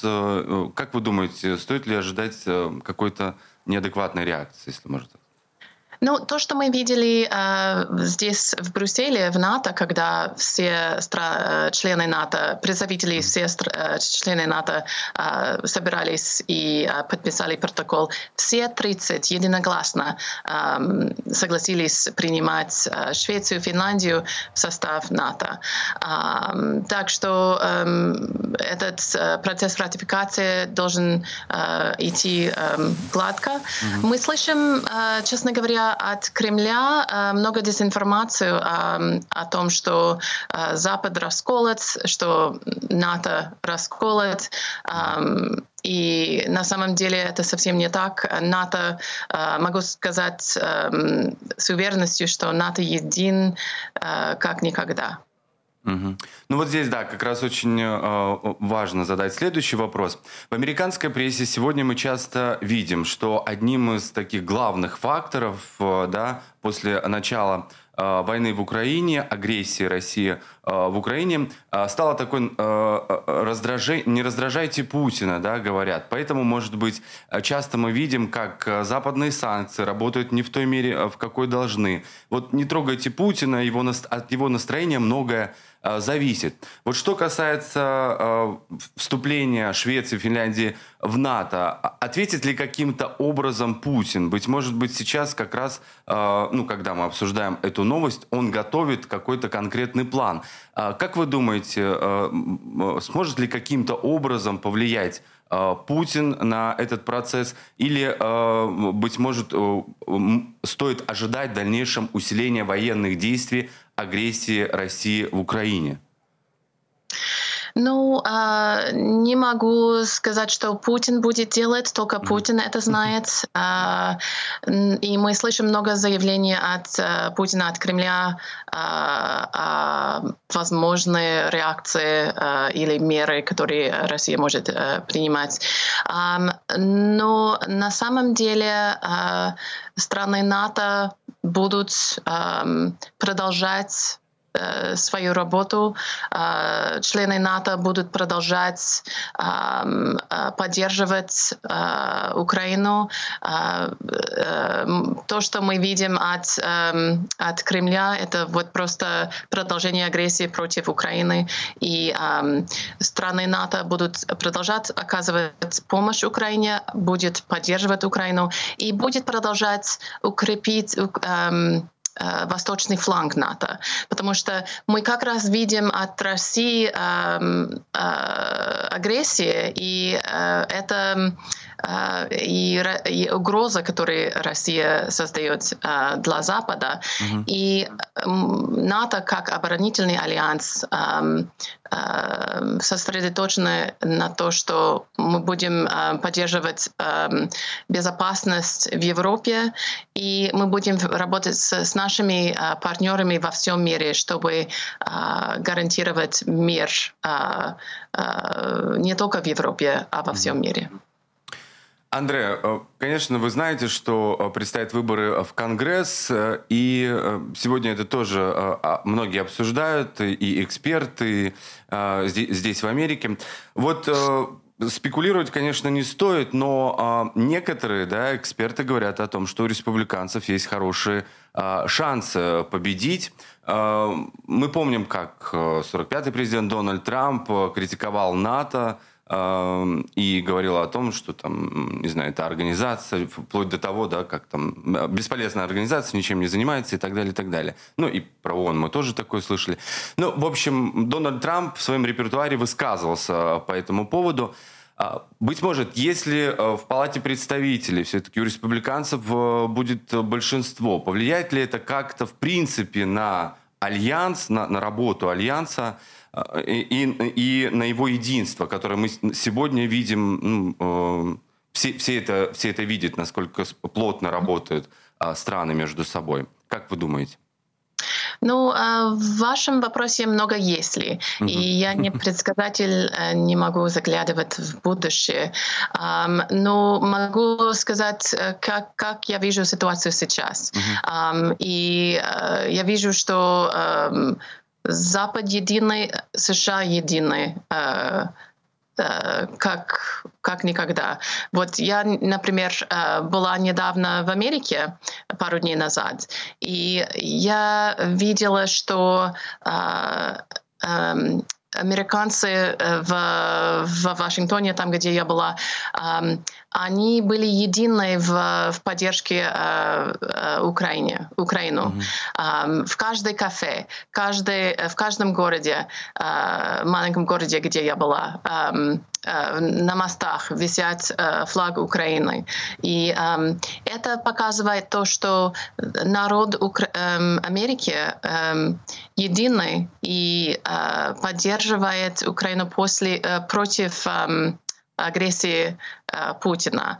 И как раз НАТО является э, такой, э, такой, такой организацией, которая может противостоять агрессии Путина, которая может гарантировать безопасность для Европы, для, для США, для эм, стран НАТО. Так что эм, я только вижу, что НАТО продолжается быть единой организацией, и что США э, поддерживает НАТО как, э, как важный член НАТО. Андрей, последний вопрос. Вы сами бывали на разных там закрытых встречах на саммите, да? Угу. Скажите, вот что вас удивило не знаю, как, как, какие гости, может быть, вас удивили, быть может, вы что-то э, видели. Поделитесь своими впечатлениями, вот именно за кулисем а, саммита, если можно. Да, ну могу сказать, что э, в Мадриде во время саммита НАТО очень много разных делегаций uh-huh. из разных стран. То, что э, я видела, кроме того, что море журналистов там были, там были делегации из Украины, uh-huh. хотя президент Зеленский эм, выступал через видеосвязь.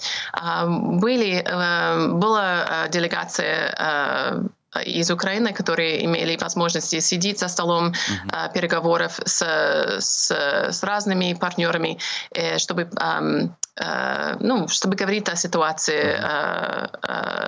в да, Украине, обсуждать чтобы говорить о безопасности, да, чтобы обсуждать все. Так что это просто вот как раз было очень хорошо организовано и эм, дал возможности для не только для лидеров э, стран НАТО, но тоже для э, других представителей э, э, стран НАТО э, встречаться и говорить лиц, лицом к лицу о ситуации и строить вот эти отношения, которые будут эффективно эм, действовать в будущем. Да, спасибо вам большое, э, что уделили нам время. Э, Андреа Каллан, официальный представитель Госдепартамента США, сегодня была в бюро. Благодарю вас, берегите себя. Спасибо. Да, интересное действительно интервью и интересные детали про натовское закулисье. Ну и подытоживая, что ли, тему, э, нельзя в очередной раз не сказать, что Путин своей войной в Украине добился практически теперь уже можно говорить, ну не знаю, на 90-95% вступления э, Швеции и Финляндии в НАТО, все протоколы уже подписаны, да, действительно, как ты говорил раньше, э, все равно э, остались некоторые формальности, ратификации и так далее и тому подобное, но тем не менее все это состоялось, сыграло в обратную для России сторону, об этом многие уже говорили, и э, нейтралитет традиционной Швеции, в общем-то, оказался уже не нейтралитетом. Какие-то надежды возлагались в Кремле, я помню, на Казахстан. Приехал такая в Питер, сказал, что да нет, э, не будет Казахстан с Россией. И считалось, что э, не только Казахстан, но и Китай не будет с Россией. И на Китай возлагались надежды, возлагались давно, э, что есть э, многополярный мир, да, есть Китай, сейчас Россия с Китаем будут вместе дружить против Запада. Да нет, не будет никто дружить против Запада с Россией. И когда такая выступал на Питерском экономическом форуме, все, в общем-то, считывали, что он не столько, может быть, не только, скажем, не только свою позицию излагает, не только позицию Казахстана, но и позицию Китая. А Китай для Казахстана очень важен, как партнер и гораздо важнее, как э, Россия в нынешних тем более условиях. В общем, вот так вот все, растеряла все, э, всех друзей практически Россия. Помнишь, возлагали Денис надежды на позицию Турции. Турция же сначала выступала ну, против ну, конечно, вступления там э, подментовано с Путиным. Да, да, да. И что? И чем все закончилось? Да, ну сопротивление невозможно или как там. Ну ладно, а, а, оставим а, политику пока в стране, хотя без нее никуда. Все равно, так или иначе, мы касаемся этих тем. Вы, главное, пишите нам комментарии, что вам интересно, о чем вам интересно поговорить. Здесь нам пишут, что, во-первых, нам продолжают отправлять пожертвования. Огромное вам спасибо, не знаю, как вас обнимаете. Вот спасибо, Михаил вот э, двадцатку уже отправил. На самом деле мы отчитаемся, эти все деньги пойдут единственному оператору, Э, который пока нам помогает на общественных началах. Э, то есть мы заплатим ему э, хотя бы какие-то деньги. Ну, на чаевые мы уже насобирали. Сегодня у нас такой благотворительный, на самом деле, марафон. Гарри сказал за кадром. Я говорю, господи, ну, слушайте, мне не стыдно. Мы, мы честные чуваки, которые реально просим, если есть возможность, 5 долларов, доллар, помогите нам. Хотите размещать рекламу? Нет проблем. Вы меня знаете, я не подведу. Ну, Гарри тем более. Да, мы хотя бы не занимаемся вот этим, что у нас есть некий там американский владелец, хотя все знают, что никакой он не американский. У нас, у нас и владельцев нет, и слава богу, да, лучше вы владеете нами, чем кто-то там, дядя со стороны. Поэтому, если есть возможность, конечно, поддержите нас. Э, кнопочка находится внизу. Э, это спасибо, там можно нажать э, пару долларов, думаю, вместо кофе завтрашнего, да, можно и нам отправить, хотя и кофе можно купить. Ну, в общем, мы идем дальше. Спасибо большое. Ставьте лайки, подписывайтесь на бюро. Мы продолжаем. Это прямой стрим из Нью-Йорка. И еще раз спасибо, нам тут пишет классная картинка у вас сзади. Да, и у нас и, и, и здесь все хорошо, и сзади. Вот, это приятно. Ну, а мы с вами а, продолжаем. А, на этой неделе я занимался одной темой и снимал а, один репортаж. Касался он оперной дивы, всем известной, всемирно известной. Ее зовут Анна Нетребко. Так вот, стало известно, что Анна Нетребко оби обиделась на известный тоже театр Метрополитен Опера и даже а, написала в одной из ведомств а, жалобу. Так вот, какую именно и кто еще из а, звезд, которые поддерживают Владимира Путина, собираются покинуть Америку? Об этом наш репортаж.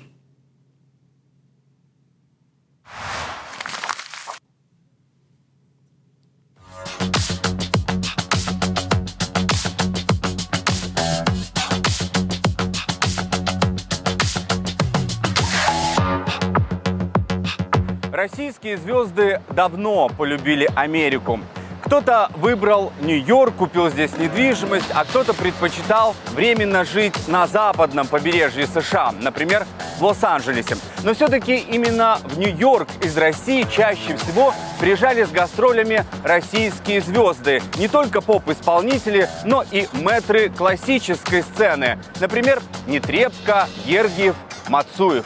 После начала войны в Украине артистам, поддерживающим президента Путина о карьере за океаном, то есть здесь, пришлось забыть. И сегодня мы решили выяснить, кто из знаменитостей из России уже сказал Нью-Йорку «пока» и потерял здесь все, а кто еще пытается зацепиться за американскую жизнь, при этом оставаясь в России.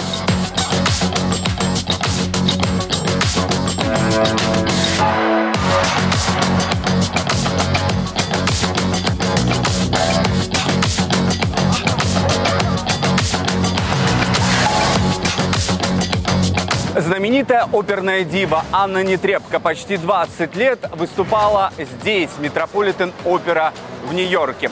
В апреле она должна была выйти сюда, на сцену, и участвовать в опере «Турандот» Пучини, но не вышла. Не выйдет и в ноябре. Именно на это время был запланирован показ еще одной оперы с участием Нетребко «Дон Карлос Верди. Дело в том, что руководство Метрополитен Опера сразу же осудило вторжение России в Украину. И после начала войны ни о каких выступлениях звезд российских здесь и речи быть не может. Об этом заявил генеральный директор Питер Гелп. Так, в конце февраля и начался большой конфликт между директором театра Питером Гелбом и оперной певицей Анной Нетребко.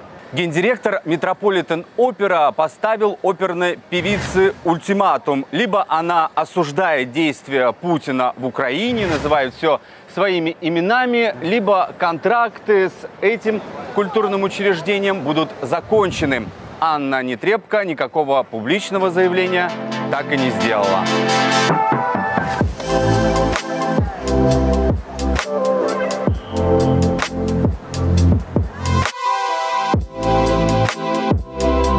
Тут важно сказать, что у Нетребко с российской властью всегда были хорошие отношения, даже очень хорошие. В 2008 Путин присваивает ей звание народной артистки России. Через год она прямо заявляет, что защищает Россию до хрипоты. Это была цитата. В 2012-м Нетребко становится доверенным лицом Путина. Еще через пару лет она возьмет в руки флаг непризнанных республик ДНР и ЛНР.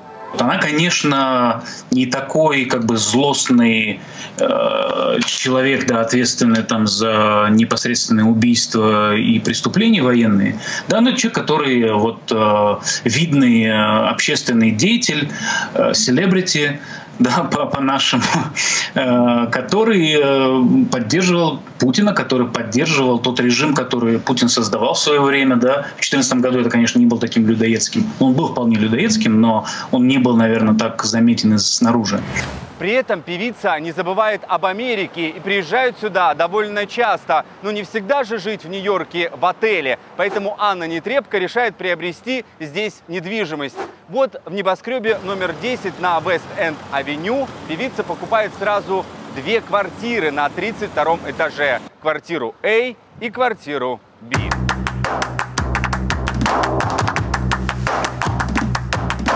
объединенных апартаментах 9 комнат. Из них 4 спальни, 2 кухни, 5 ванных комнат и потрясающий вид на Гудзон и мост Джорджа Вашингтона.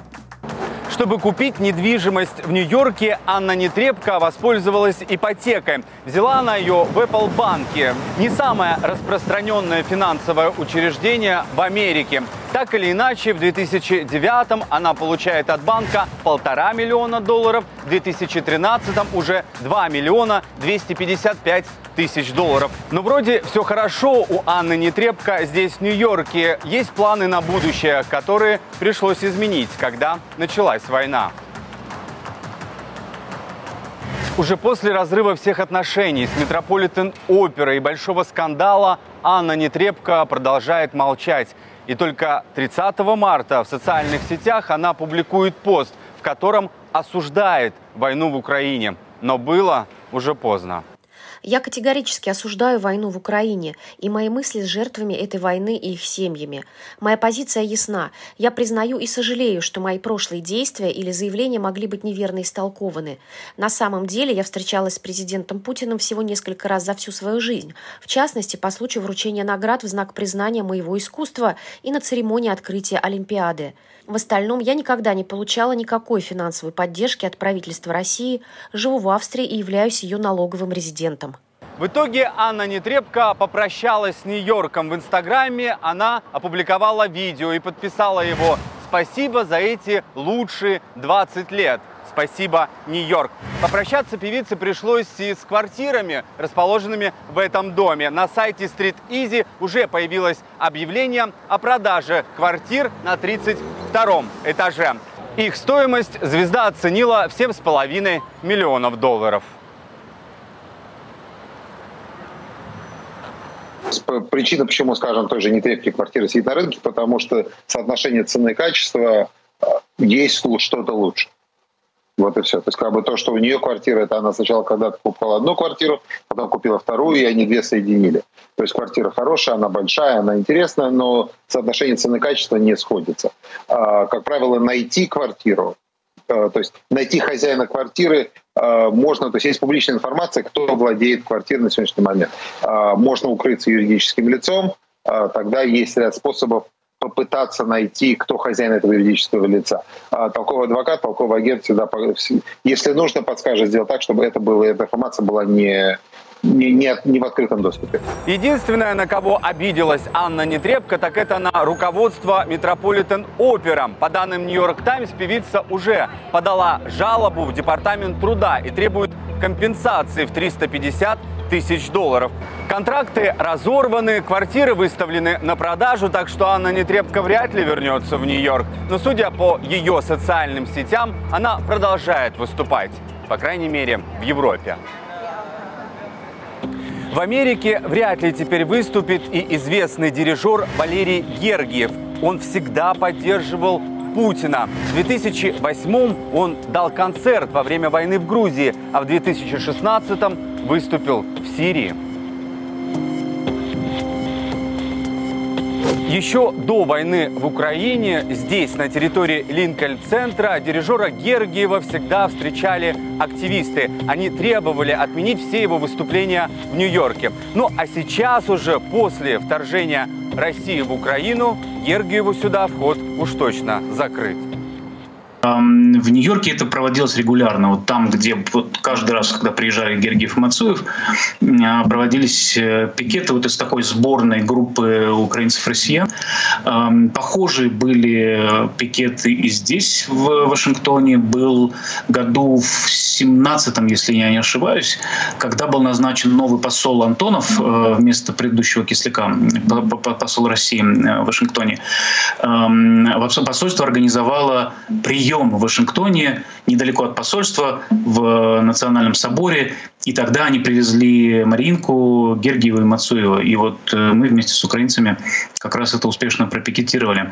Валерий Гергиев, доверенное лицо Путина, тоже полюбил Нью-Йорк. И в 2004 году он приобрел вот в этом небоскребе на Вест 66 улице квартиру. Цена сделки тогда составила 2 миллиона 400 тысяч долларов. По данным журналистов издания «Проект» и организации Russian America for Democracy in Russia, эту квартиру в Манхэттене на 56-м этаже дирижер Гергиев не вносил в декларацию о доходах в России, а это нарушение закона. Но таким, как Гергиев, видимо, можно все. В России уж точно. Э, как оказалось, мы, значит, нашли эту квартиру довольно случайно, потому что Гергиев ее записал на себя, и найти ее было довольно легко. Она прям э, гуглится, грубо говоря, в реестре недвижимости в Нью-Йорке потому что она записана именно на Валерия Гергиева. Но что интересно, оказалось, после того, как мы опубликовали вместе с э, проектом Романа Баданина, опубликовали эту информацию в феврале, прямо перед войной, э, в середине февраля, чуть позже, уже после начала войны, команда Навального опубликовала еще больше, большее количество информации про Гергиева. Они упомянули эту квартиру, потому что они ее уже нашли раньше. Но они еще упомянули огромное количество недвижимости, там на примерно 150 миллионов долларов в Европе, в Италии. По данным сайта Street Easy, последнюю сделку с апартаментами дирижера Гергиева проводили 8 лет назад. Здесь же на сайте указана и цена квартиры – 4 миллиона 700 тысяч долларов. Еще один сторонник российского президента Путина – известный саксофонист Игорь Бутман. Его судьба с Америкой сводила несколько раз. В 80-е годы он даже переехал сюда, учился долго, а в 96-м вернулся на родину, то есть в Россию. Ну а потом в его жизни появился Путин. В общем, недвижимости в Нью-Йорке у Бутмана мы не нашли. Но в специальной программе есть несколько адресов, где так или иначе в мегаполисе останавливался Игорь Бутман. В любом случае, выступать сюда он вряд ли приедет. Наверное, здесь его никто уже не ждет. Ни одна сцена не пригласит этого саксофониста, который поддерживает войну в Украине что можно на самом деле, что ситуация может дойти до такого предела, да, когда такому человеку уже даже руки подать э, невозможно. Не то, что сотрудничать, платить ему деньги, приглашать, приводить зрителей, организовывать там какие-то вот э, такие культурные вечера. Это уже казалось совсем невозможно. Конечно же, на самом деле, неважно, у каких российских звезд, какая недвижимость находится в Нью-Йорке или на западном побережье США. Быть может, в эти времена, во времена санкций и войны в Украине, кто-то даже что-то себе купил здесь из объектов недвижимости. Неважно. Я хотел лишь показать, что каждый человек либо выбор делает сам, либо его делают за него или заставляют сделать. Тем временем война в Украине – продолжается. Если вам понравилось наше мини-расследование, ставьте лайки, подписывайтесь на канал Бюро и, конечно же, всегда оставляйте комментарии.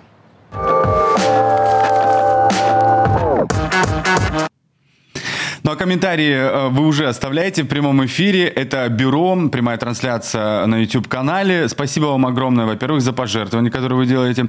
Э, действительно, это очень важно для нас, э, потому что мы все деньги, конечно же, отработаем, отработаем полностью. В этом не сомневайтесь. Да, и здесь нам уже очень много тем предлагают. На самом деле мы все видим, фиксируем. Дарья нам пишет, натовское закулисье хорошо, сейчас G20 и так далее. За этим будем следить следить. Вот э, Таня предлагает тему «Побеседуйте с Янг Маша». Она была у Варламова в рубрике «Монолог». Очень интересно посмотреть реакцию ваших подписчиков. Да, учтем, спасибо большое. Нина передает мне привет, спасибо вам большое, я тоже от души вижу ваши комментарии. Раскрутимся, ну, если все вместе, то, конечно.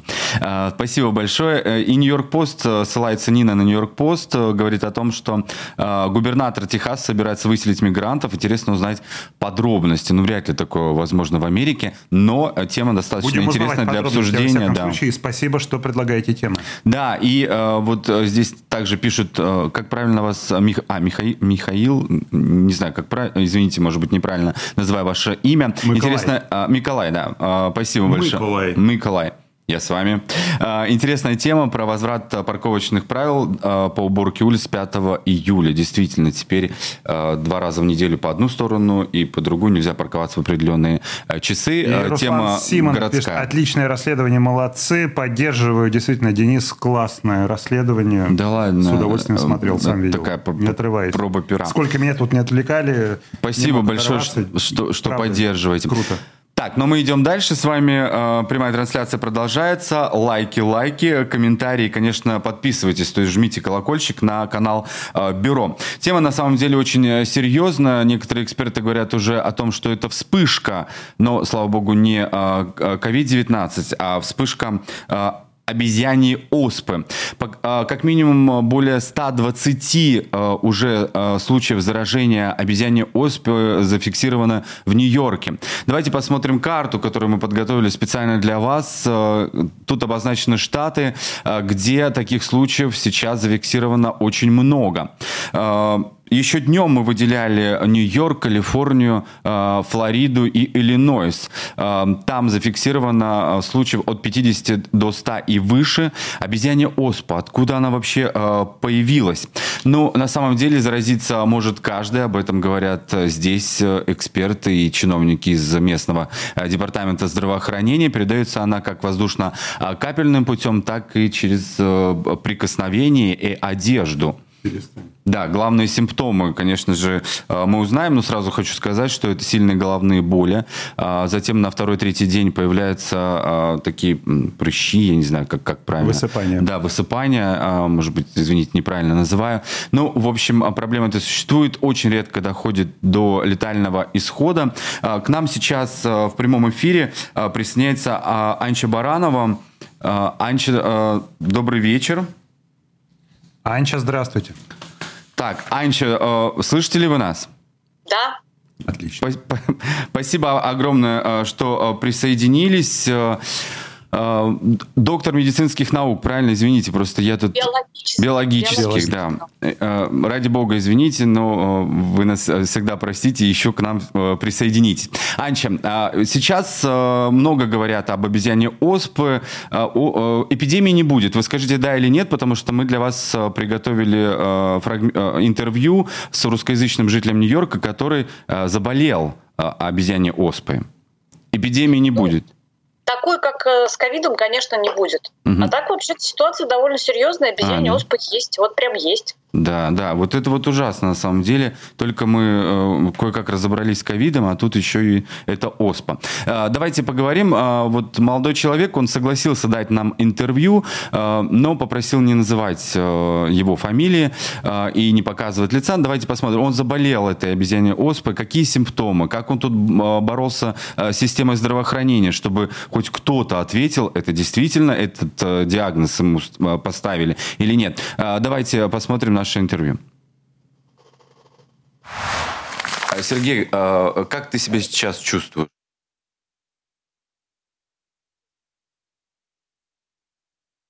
и головной боли, и озноба, который был несколько дней назад. А, И вот эти воспаления, они э, проходят. Воспаления возникли вот, то есть сначала была головная боль, потом э, появились эти воспаления на коже. Э, э, Как проявлялись симптомы? То есть а мог бы ты вспомнить и в течение э, скольких дней? Да, все было наоборот. Как раз сначала появились э, воспаления на коже. В принципе, они э, ни на что не были э, похожи. Не было никаких ни покраснений. а, Они не чесались. ни- то есть ничего, ну, такого, в общем, а, никаких болезненных ощущений даже не было. Это длилось, наверное, два или три дня до тех пор, пока я попал к доктору, э, они предположили, что, возможно, это э, вот эта оспа, и взяли тест, вот, и сказали, что через несколько дней будет результат, и сказали оставаться дома на протяжении всего времени, дали небольшую инструкцию, что это может длиться до четырех недель, угу. вот, и что нельзя контактировать с людьми. Вот. И уже буквально на следующий день э, стала появляться головная боль, э, жар, температура, зноб, вот э, такие вот гриппозные, скажем, угу. симптомы. симптомы. Да, они длились где-то три дня. Сергей, получается, что побывав у доктора, никаких лекарств не выписали. О вакцине что-то говорили нет. Какая вообще ситуация была? Это, это городская больница была? Да, это, это было... Э, э, это было Отделение скорой помощи, да? CTMD. Угу.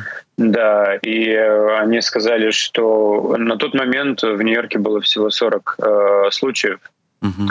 вот этой оспы, и на сайте было указано, что а, вакцина рекомендуется даже если уже появились симптомы, и тогда вакцина помогает снизить эти симптомы и быстрее, как бы, чтобы все а, это прошло.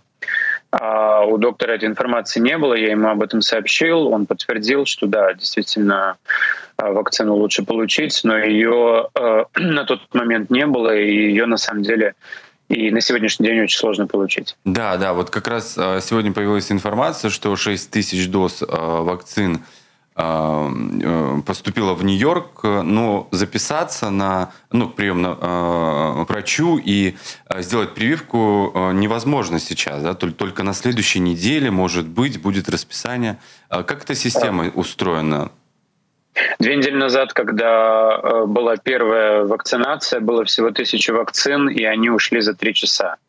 То есть рассчитывали на то, что в течение нескольких дней будут вакцинировать, но выстроилась большая очередь, и за три часа все эти, все эти тысячи вакцин ушло. Mm-hmm. Как мы видим сейчас, количество кейсов официально подтвержденных увеличивается с каждым днем. Они обновляют эту информацию на сайте. Соответственно, а, людей, желающих, кто хочет сделать вакцину, становится все больше также с каждым днем. Поэтому 6 тысяч будет, конечно же, недостаточно. И вот то, что мы видим, кто-то ну, может получить эту вакцину, но это очень ограниченное количество людей. И как туда попасть, непонятно. Ни звонки а, в Department of Health не помогают, ни а, сайты, которые предоставлены. То есть а, система а, аппоинтментов не работает. Mm-hmm. Сергей, я знаю, что а, кто-то у тебя есть друзей, а, тоже заболел обезьяной, обезьяне оспой. Единственная клиника, где можно получить вакцину или записаться, это она находится в Челси, здесь, в Нью-Йорке. А, то есть люди там прям дежурят, я так понимаю, потому что я видел фотографии очередей. Да, есть такое ощущение, потому что э, на самом деле э, онлайн э, как бы никак не записаться. Mm-hmm. Есть ощущение действительно, что люди там э, каким-то образом э, ждут э, в очередях. Те, кто, скажем, живет в этом районе или где-то недалеко, может себе это позволить, а, в будний день поехать туда и ожидать. Безусловно, это, а, как говорится, не, не без риска для себя и для других, потому что если есть уже симптомы, то не рекомендуется контактировать с другими людьми а, никаким образом. Нужно обязательно носить маску. Вот. Ну и или если нет симптомов, если просто хочется получить вакцину, то ты, в общем-то, вынужден э, стоять рядом со всеми остальными людьми и подвергать в том числе себя риску. Да, ты еще не знаешь, точно это или нет, там, начнешь паниковать, а у тебя вообще, может быть, и нет оспы, да, но, но, но ты отправишься к этой клинике. Ну, в общем, такая ситуация, конечно, э, странная. Видно, что не дорабатывают все-таки местные чиновники здравоохранения. Не знаю, нет ли у тебя такого ощущения, что э, им, они сами не знают, э, что происходит?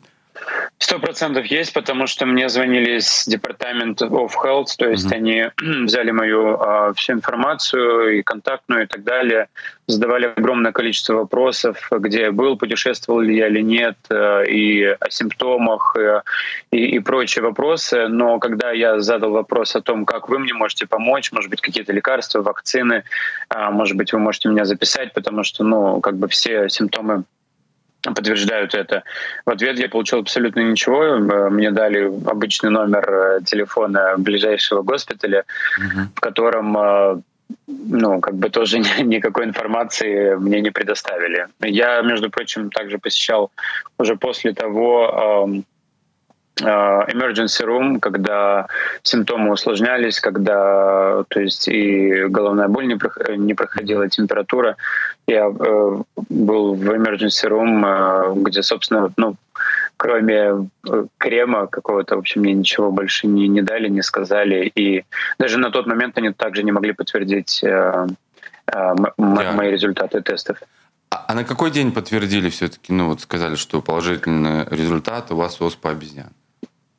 А, прошло около, около 10 дней. И только а, результат? А, после... Да, дали результат, да. Но они сказали, что результат был раньше, просто они, э, так как это разные департаменты, они, в общем, не владели этой информацией, потому что даже в самой emergency room они звонили в Department of Health, и Department of Health не мог им дать информацию по поводу меня. То есть никто, надо, но спустя, наверное, 8 дней никто не мог дать никакой информации о результатах теста. Ну что ж, Сергей, выздоравливаю э, как можно быстрее. Э, очень важно, что мы сейчас говорим. Здесь э, ЛГБТ-комьюнити в Нью-Йорке достаточно большая, поэтому для русскоязычных жителей США и Нью-Йорка я думаю, что это важная информация. Спасибо, что нашли время и что ты согласился с нами сегодня поговорить. Анча Баранова вместе с нами, доктор биологических наук. Э, спасибо огромное, что вечером присоединились. Э, ну что, э, кто в зоне риска? Есть ли какие-то профилактические, нужно ли делать какие-то профилактические действия? Потому что вакцины, я так понимаю, нет. Но если нет первых симптомов, не нужно вакцинироваться. Ой, какой-то тут очень сложный узел у нас сложился с этой оспой обезьян. Угу. у нас, с одной стороны, есть все потому что у нас есть лекарство, оно называется тиковеримат, типокс, да, коммерческое название. Оно производится, оно в довольно большом количестве присутствует, оно запасено. Mm-hmm. На самом деле у нас есть стратегический резерв этого лекарства, оно прям вот хранится на полке. И, в принципе, как раз сейчас хорошее время, чтобы начать это лекарство раздавать людям, которые заболели. Лекарство одобрено для оспы обезьян. Но при этом, когда его одобряли, его одобряли по очень неограниченному небольшому клиническому испытанию. И я тоже находилась в заблуждении какое-то время, потому что как только я услышала про первые случаи, прочитала какие-то первые репорты угу. и увидела, что у нас есть одобренное средство, я сразу подумала, что ну, сейчас его будут применять, как бы все будет хорошо, да, потому что оно работает. Но как я узнала от людей, вот точно таких же людей, которые, как человек, который сегодня выступал, ситуация такая, что это лекарство не назначается. Его получают только отдельные люди, вот буквально считанные единицы, которые были записаны в некое клиническое испытание следующей стадии, которая сейчас проводит с участием этого лекарства. То есть обычный э, терапевт, ну или даже специализированный терапевт, да, он не может выписать это лекарство. Его может выписать только врач, который участвует как э, врач сайта для проведения клинического испытания. Где эти сайты находятся, я не знаю. Но я думаю, что это можно узнать, потому что у нас по закону все клинические испытания регистрируются в системе NIH. Я просто вот не, не подготовилась, не посмотрела. Но я думаю, что нам нужно тем людям, которые думают, что они заболели или могут заболеть, им нужно вот эту вот информацию искать, как вступить вот в это вот испытание, то есть к какому именно врачу конкретно нужно обращаться, чтобы они могли получить лекарство тиковеримат. Да? С другой стороны, у нас есть две вакцины, не одна, даже целых две вакцины. Да? Одна вакцина называется э, АКАМ-2000. Угу. Она довольно-таки давно разработана. Это второе поколение вакцины, если учитывать, что первое это то, которым еще я вакцинировалась, когда еще был тысячу лет назад в Советском Союзе. Да? Но вот эта старая вакцина, оспа-вакцина, которую мы получали, она вообще была сделана каким-то ну, способом, который сейчас представляется каким-то вообще средневековым, то есть ее на шкурах телят выращивали. Вот эта новая вакцина, которая АКАМ-2000, она, следующее поколение, она выращивается в клеточной культуре. Но, в принципе, эта вакцина такая же. Угу. Из того же самого штамма сделанная, все такое. Вот. Эта вакцина запасена тоже в огромном количестве, то есть это 100 миллионов доз. Ее лежит просто... Просто прячут ее. Ее можно реализовать. Но эта вакцина как бы не очень хорошая. По ней информация вся абсолютно публичная, она вся выложена на сайтах FDA. Есть к ней инструкция к этой вакцине. Инструкция тоже немножечко архаичная, то есть там делается ну, поскребывание кожи, вносится это в кожу, да, такими, как бы, специальным таким, ну, иголкой без дырки, да, то есть, как бы, вот такими вот разветвленными иголками, в которых нет дырок, то есть, просто макается, да, в вакцину, и потом mm-hmm. наносится. И потом, соответственно, человек должен следить за этой оспиной, там, ее повязать повязкой, чтобы не мочить, чтобы не распространить по телу, потому что, в принципе, это инфекция, она может распространиться, и она может другого человека заразить. Ну, в общем, ну, такой, да, дореволюционный способ. А, да, то есть она такая, она выглядит архаично, эта вакцина, но она нормально работающая вакцина, она против обычной оспы, но она защищает от оспы обезьян тоже. Угу. Но поскольку это вот архаичная вакцина еще и связана с большим довольно-таки количеством побочных эффектов, ну, таким значительно превышающим количество побочных эффектов при коронавирусной вакцине, а у нас, ну, как вы знаете, люди, в принципе, отреагировали и на коронавирусную эту вакцину, как будто мировой зло несут, да, то сейчас предложить э, популяции вакцину АКАМ-2000 даже, в общем, в принципе, непонятно как. То есть, в принципе, есть такое да. впечатление, что как только все начнут читать инструкцию, то сразу все побегут в противоположную сторону этой вакцины, хотя она защищает, и все как бы хорошо. Угу. Вот.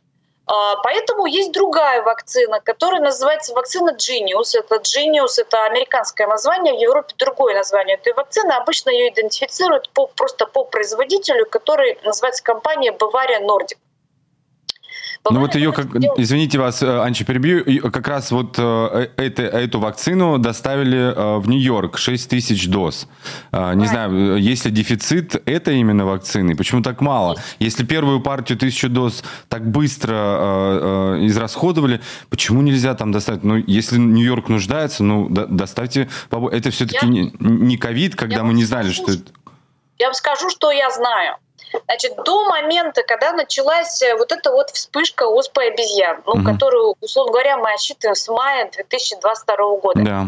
до этого момента в США было закуплено 500 500. Все, дальше никаких ноликов нету. 500 А-а-а. доз вакцины Genius. Она у нас лежала. Если вот будут какие-то единичные случаи, ну, вы знаете, там в 2020 году один был, там в предыдущем каком-то из годов был, да, но то есть, понятное дело, что больше не надо было. Вот. И больше у нас не было. Теперь компания Бавария Нордик, которая эту вакцину сделала, зарегистрировала. Хорошо, кстати, что они это сделали, потому что это все произошло буквально в 2021 году. Эта вакцина была зарегистрирована. И Типокс тоже был типа в 2020 или в 2021 году зарегистрирован. Могло бы быть гораздо хуже, ничего было бы не зарегистрировано, и было бы то же самое, как с ковидом, да, то есть, по крайней мере, здесь нам повезло. Вот. Так вот, компания Бавария Нордикс сразу вдруг оказалась, она была такая лежачая, но они сделали вакцину, а оспы обезьян нету, да. А теперь как бы раз, и все хотят ее купить. Но невозможно производство просто сделать вот так вот и раскатать быстро-быстро, чтобы mm-hmm. много доз сделать. Поэтому они, конечно, включились, они очень большие молодцы, у них сколько-то было запасено, но сразу на них посыпались заказы. Первый заказ там из Соединенного Королевства, из Европы какие-то другие страны тоже, которые быстро среагировали и поняли, сейчас что-то будет, да. Ну и на самом деле США среагировал очень быстро. Ну то есть я могу здесь наши власти только похвалить, да.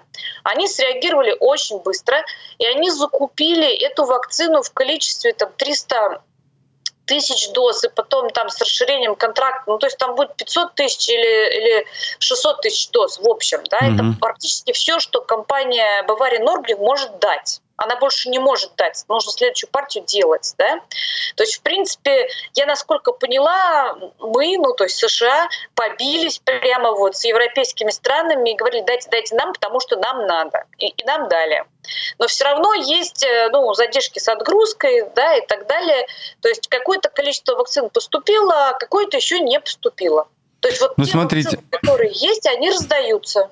Да, ну вот э, прямо очередей э, пока нет, пока, ну, в Нью-Йорке, да, там несколько э, десятков человек, которые действительно, может быть, симптомами, боятся за свое здоровье, э, пришли сегодня, да и вообще тут тестов ждут э, именно на оспу обезьян достаточно долго, на девятый день только результаты приходят. Немножко все равно история так или иначе повторяется, как это было с ковидом. Э, Анчи, скажите, кто в группе риска? А, что делать? То есть э, заболеть может каждый, я так понимаю. Правильно я говорю? И воздушно-капельным путем, и э, там телесное соприкосновение тоже, да? Значит, смотрите, да, конечно, но все-таки риски у нас дифференцированы в популяции. То есть есть люди, у которых риски более высокие, есть у которых менее высокие. И для того, чтобы ну, спокойно оценить свою группу риска, нужно как бы понимать, какой из этих способов передачи более важный. Ну, то есть, конечно, у нас, э, к счастью, у обезьян далеко не такая заразная, как ковид. Это факт просто. Вот она просто не то, что далеко, но даже близко не настолько заразная, как ковид. Поэтому представить себе, что мы находимся в ситуации... Я вот видела картинки, которые сейчас показали. Там люди в масках стоят на улице, потому что они думают, а вдруг у соседа оспа обезьян или да, что-то да. вроде.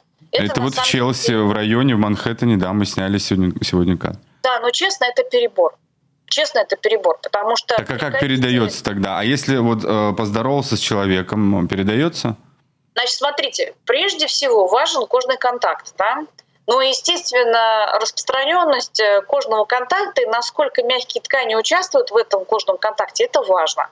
То есть если люди поцеловались, да, или там еще как-то более близко пообщались между собой, то, конечно, вероятность передачи намного выше. Ну, то есть мы говорим Если... сейчас про половой путь передачи инфекции. Да, мы говорим про половой путь передачи, который не настоящий половой путь, тем не менее. Потому что настоящий половой путь – это когда возбудитель содержится в биологических жидкостях, то есть он в сперме содержится или там в других биологических жидкостях, да, и вот э, обмен этими биологическими жидкостями приводит к заражению. Это настоящий половой путь. Но не обязательно. А здесь, ну, не обязательно, да. А воздушно-капельный Вы знаете, что и СПИД, это нет гарантии, что да, конечно, может быть, а может и не передаться при ага. данном конкретном контакте, да? Вот. Значит, что касается оспы обезьян, здесь главный путь передачи, передачи это контактный, кожный. Угу. Просто невозможно себе представить такую ситуацию, когда люди общаются очень-очень близко, а кожного контакта у них нет, понимаете? Поэтому здесь как бы такой немножко псевдополовой путь передачи. То есть со слизистых на слизистые, с кожи на кожу. Вот таким образом передается. То есть если вы не общаетесь близко настолько с другими людьми, или если вы общаетесь только с каким-то одним конкретным человеком, у которого mm-hmm. нет этого заболевания, то вы не можете это заболевание получить. За исключением тех случаев, когда у вас есть с больными людьми предметы общего назначения. То есть, если, например, Человек вернулся в свою семью, а там семья. И он ходит в туалет, он берет полотенце, полотенце мокрое, он там вытерся, кто-то его еще взял и так далее. Я могу себе представить, что таким образом у нас заболевание передается. Ну, я читал про постельное белье, да. Воздушно-капельного нету? Кто-то на кого-то чихнул? Есть. Есть. Есть. Но далеко не в такой Тогда. степени, как в случае как ковида. Не, не так, зара... не так заразно. Конечно. Конечно. Капли у нас они распространяются, крупные капли. Вот летит крупная капля. Вы знаете, вот такой бывает разговор с человеком, и он случайно просто на тебя что-то приземляется. Вот mm-hmm. ты прям чувствуешь большую каплю, да? Бывает. Вот таким образом может передастся. Но а... так, что люди стоят mm-hmm. на расстоянии, разговаривают, и там вот таким настоящим высушенным mm-hmm. воздушным путем, как ковид передается летучий, так оспа передаваться, ну, у нас почему, вопросы. Почему сегодня? Да, да, да. Сейчас. Почему вот сегодня мы поехали и э, все, кто э, пришел сегодня, там, не знаю, сдать тест или проконсультироваться, это были в основном мужчины. Э, правильно я понимаю, что э, в группу риска попадают прежде всего мужчины, э, у которых был секс, да, или там как, э, какая-то связь с другим мужчиной? Э, Потому что поведение человека является важным биологическим фактором. Если вы помните, как начиналась эпидемия СПИДа, она начиналась точно так же. И очень многие люди обсуждали, о, это потому что вы себя плохо вели, и вот поэтому вы получили такое заболевание, и это, ну, как бы вам... Кара Господа за ваши грехи да, и так далее. Оказалось, что это заболевание чудесным образом передается практически всем. Mm-hmm. Просто когда заболевание заходит в узкую группу людей, которые общаются между собой прежде всего, mm-hmm. то в этой группе происходит быстрое накопление случаев. И у нас создается впечатление, что здесь как бы что-то есть биологическое. На самом деле биологического здесь а только... А потом другая группа людей расслабляется, думает, ага, это ну, как касается это и было, только типа, геев, да, да, да. стрейтов не коснется, и началось и поехали. И в результате получают э, болезнь еще больше распространения. Анчи, как важно, что вы сегодня вот это в эфире озвучиваете, потому что читаю комментарии, у меня еще свой телеграм-канал, Чередов Нью-Йорк называется, там, ой, нас не, кос, не коснется, и все проматывают эту новость. И хорошо, и что важный вы момент сегодня... со стигматизацией еще, потому что как это было со СПИДом, э, когда началась стигматизация геев, да, э, что гетеросексуалов якобы это не касается. Ну вот, пожалуйста. Абсолютно касается. Но, конечно, это прежде всего будет заходить э, через группы ну, семейные, да, потому что внутри семей все равно же общение есть. Да? Uh-huh, uh-huh. Вот. И у нас в Европе уже есть четыре случая, когда заболели дети маленькие. Mm-hmm. Это тоже внутри семей, конечно, произошло, просто mm-hmm. потому что, ну, там, э, в семью было принесено заболевание, а дальше, ну, все вместе проживают в одной квартире, а дети маленькие, там, грудью кормятся от мамы, а мама там тоже могла заболеть, да, или там что-то в этом роде, вот и все. Вот, так что, конечно, это очень важно, что у нас сейчас в обществе возникает ну, больше, как бы, вот есть английское слово awareness, да, но мы имеем в виду, что люди знают, они могут это распознать, потому что надо понимать, что если у человека есть сыпь где-то там, на какой-то нежной mm-hmm. ткани, ну, обычно у людей на лице бывает, или там на причинных местах, да, то это может быть вполне и оспа обезьяны. И вот тут у меня есть хорошие новости. Дело в том, что вот этот э, человек, который с нами сейчас разговаривал, он Сергей. сказал, что он типа был Сергей, да, я просто самое начало не услышала, как его зовут, к сожалению. А, но смысл заключается в том, что он был пациент номер 40. То есть он заболел какое-то время назад. Mm-hmm. То есть он как бы рассказывает ситуацию с диагностикой, которая была некоторое время назад. Mm-hmm. Вот сейчас, насколько я знаю, у нас две недели назад две недели назад полных, да, то есть там 14-15 дней назад, у нас произошло очень важное событие, которое, надо сказать, произошло намного раньше, чем такое же событие произошло при эпидемии ковида, которая нам сильно очень навредила, эта задержка при ковиде. А именно у нас CDC, Центр по контролю за заболеваемостью в Атланте, отдал распоряжение, чтобы тот набор для тестирования на оспу обезьян, который используется уже готовый в Атланте, он был отдан а, для того, чтобы компании, которые занимаются лабораторной диагностикой, могли начать свое собственное тестирование. И mm-hmm. такое разрешение было дано. Mm-hmm. Во-первых, двум главным американским компаниям, это Quest и LabCorp, которые покрывают всю территорию США, и еще там пять э, отдельных сайтов, э, э, которые такие, ну, крупные госпитали или университетские. Я точно знаю, что там Mayo Clinic есть. Я точно знаю, что там есть один из крупных э, госпиталей в Нью-Йорке. Mm-hmm. Я просто боюсь сейчас соврать, потому что я не помню просто этого. Но один из крупных центров таких вот знаменитых нью-йоркских, да, вот, и еще три других центра. И плюс Лапкор и Квест, которые покрывают собой все. Вот это было дано две недели назад, может быть, даже чуть больше. Uh-huh. И эти компании, они сейчас внутри компании эти тесты отрабатывают, они должны просто показать, что у них действительно специфичность правильная, и все. То есть они готовы к разворачиванию этих тестов. Возможно, они их уже развернули на своих сайтах. Mm-hmm. То есть вот такого, что у нас 10 дней проводится диагноз, и никто не знает, что он положительный или отрицательный, что исключает терапевтическое использование вакцины, такого у нас, я думаю, сейчас уже на данном этапе быть не должно. У нас, так это работает. У нас вопрос от зрителя. Таня Герман спрашивает, когда в Америке перестали делать прививку детям от обычной оспы, и насколько она могла бы защитить от заражения обезьяньей оспой? Это хороший вопрос, на него нет однозначного ответа. Если вы почитаете на сайте CDC, то там написано, что прививка от обычной оспы защищает от обезьяньей оспы в течение года. Это неправильная информация. Я вам сразу могу сказать, что по научной литературе это гораздо дольше период. Просто когда CDC использовала вот свою как бы информацию, то это имеется в виду, что полная защита от заражения, да? А вообще прививка, она используется в том числе в случае обезьяньей оспы для того, чтобы снижать симптомы. Она даже используется после того, как произошла экспозиция. То есть точно совершенно человек заболел, но ему прививку дают, ну как вот от бешенства прививку, да, то есть после того, как мышь уже покусала, тогда уже человек бежит уколы делать. Да? Вот. И здесь у нас точно такая же картина. То есть человек получает прививку, и благодаря этому у него развивается иммунный ответ, который быстрее эту оспу загашивает, у него нет тяжелого заболевания. То есть таким образом можно избегают там случаев там, того, что люди тяжело болеют, там, гибнут, ну и вообще просто неприятно себя чувствуешь, ничего хорошего, конечно, на оспе обезьян нету. Вот, вот такая вот у нас э, здесь есть история. Угу.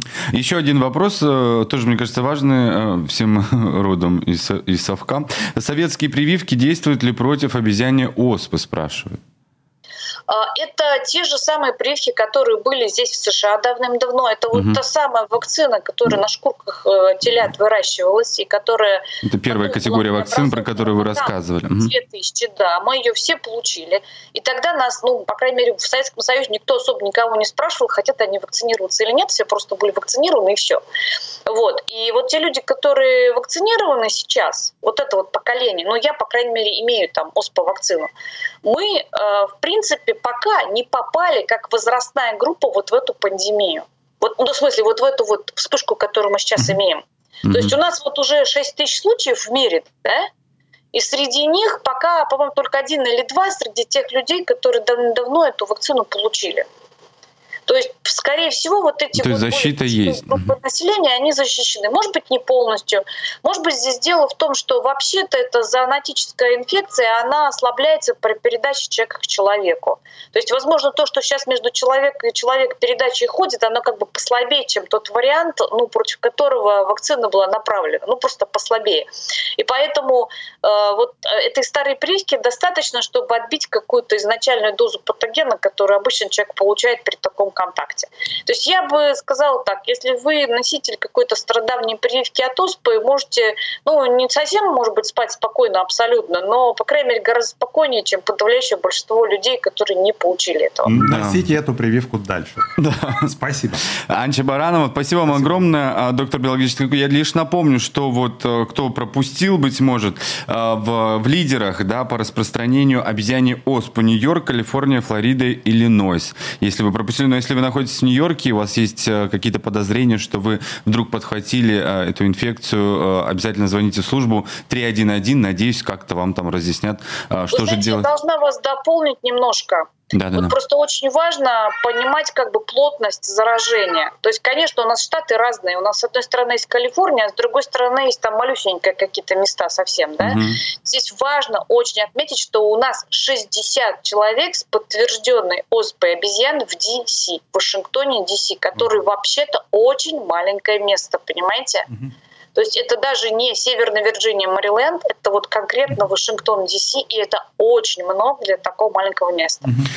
Да, спасибо. Я просто, да, еще скажу, когда тебя не касается, да, а потом, когда э, клюнет э, петух за одно место, то э, ты начинаешь уже паниковать, что-то делать. Просто очень важно для русскоязычной аудитории, э, где бы вы нас не смотрели, в Европе же много очень, оттуда же э, все пошло очень много случаев, чтобы люди понимали, что это важно и не, и не стоит забывать, и не отмахиваться от этой э, проблемы. Спасибо огромное, Анча Баранов, доктор биологических наук, была на прямой связи с бюро сегодня вместе с нами. Спасибо, Берегите Анча. себя. Ну что, подошло время подводить итоги. Да, спасибо вам а, огромное за вопросы, за ваши идеи а, по поводу тем, которые мы обязательно Все постараемся... Да, поверьте.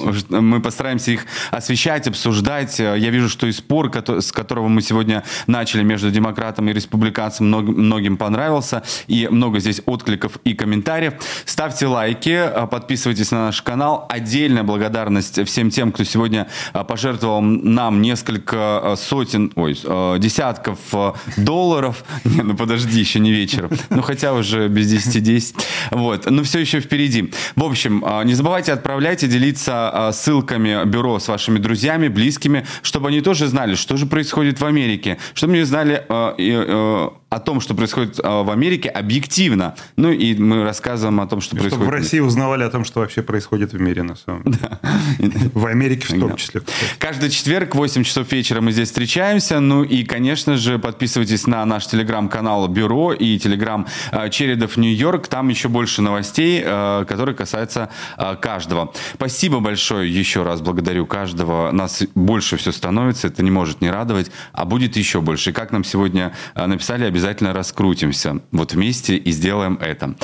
Спасибо большое. С вами были Гарри Книгницкий сегодня. Денис Чередов. Да, благодарим вас. Завтра уже пятница, потом суббота, воскресенье, но у нас есть работа. А, не забывайте про нас, а, пишите комментарии. Увидимся и доброй ночи. Счастливо. Thank you.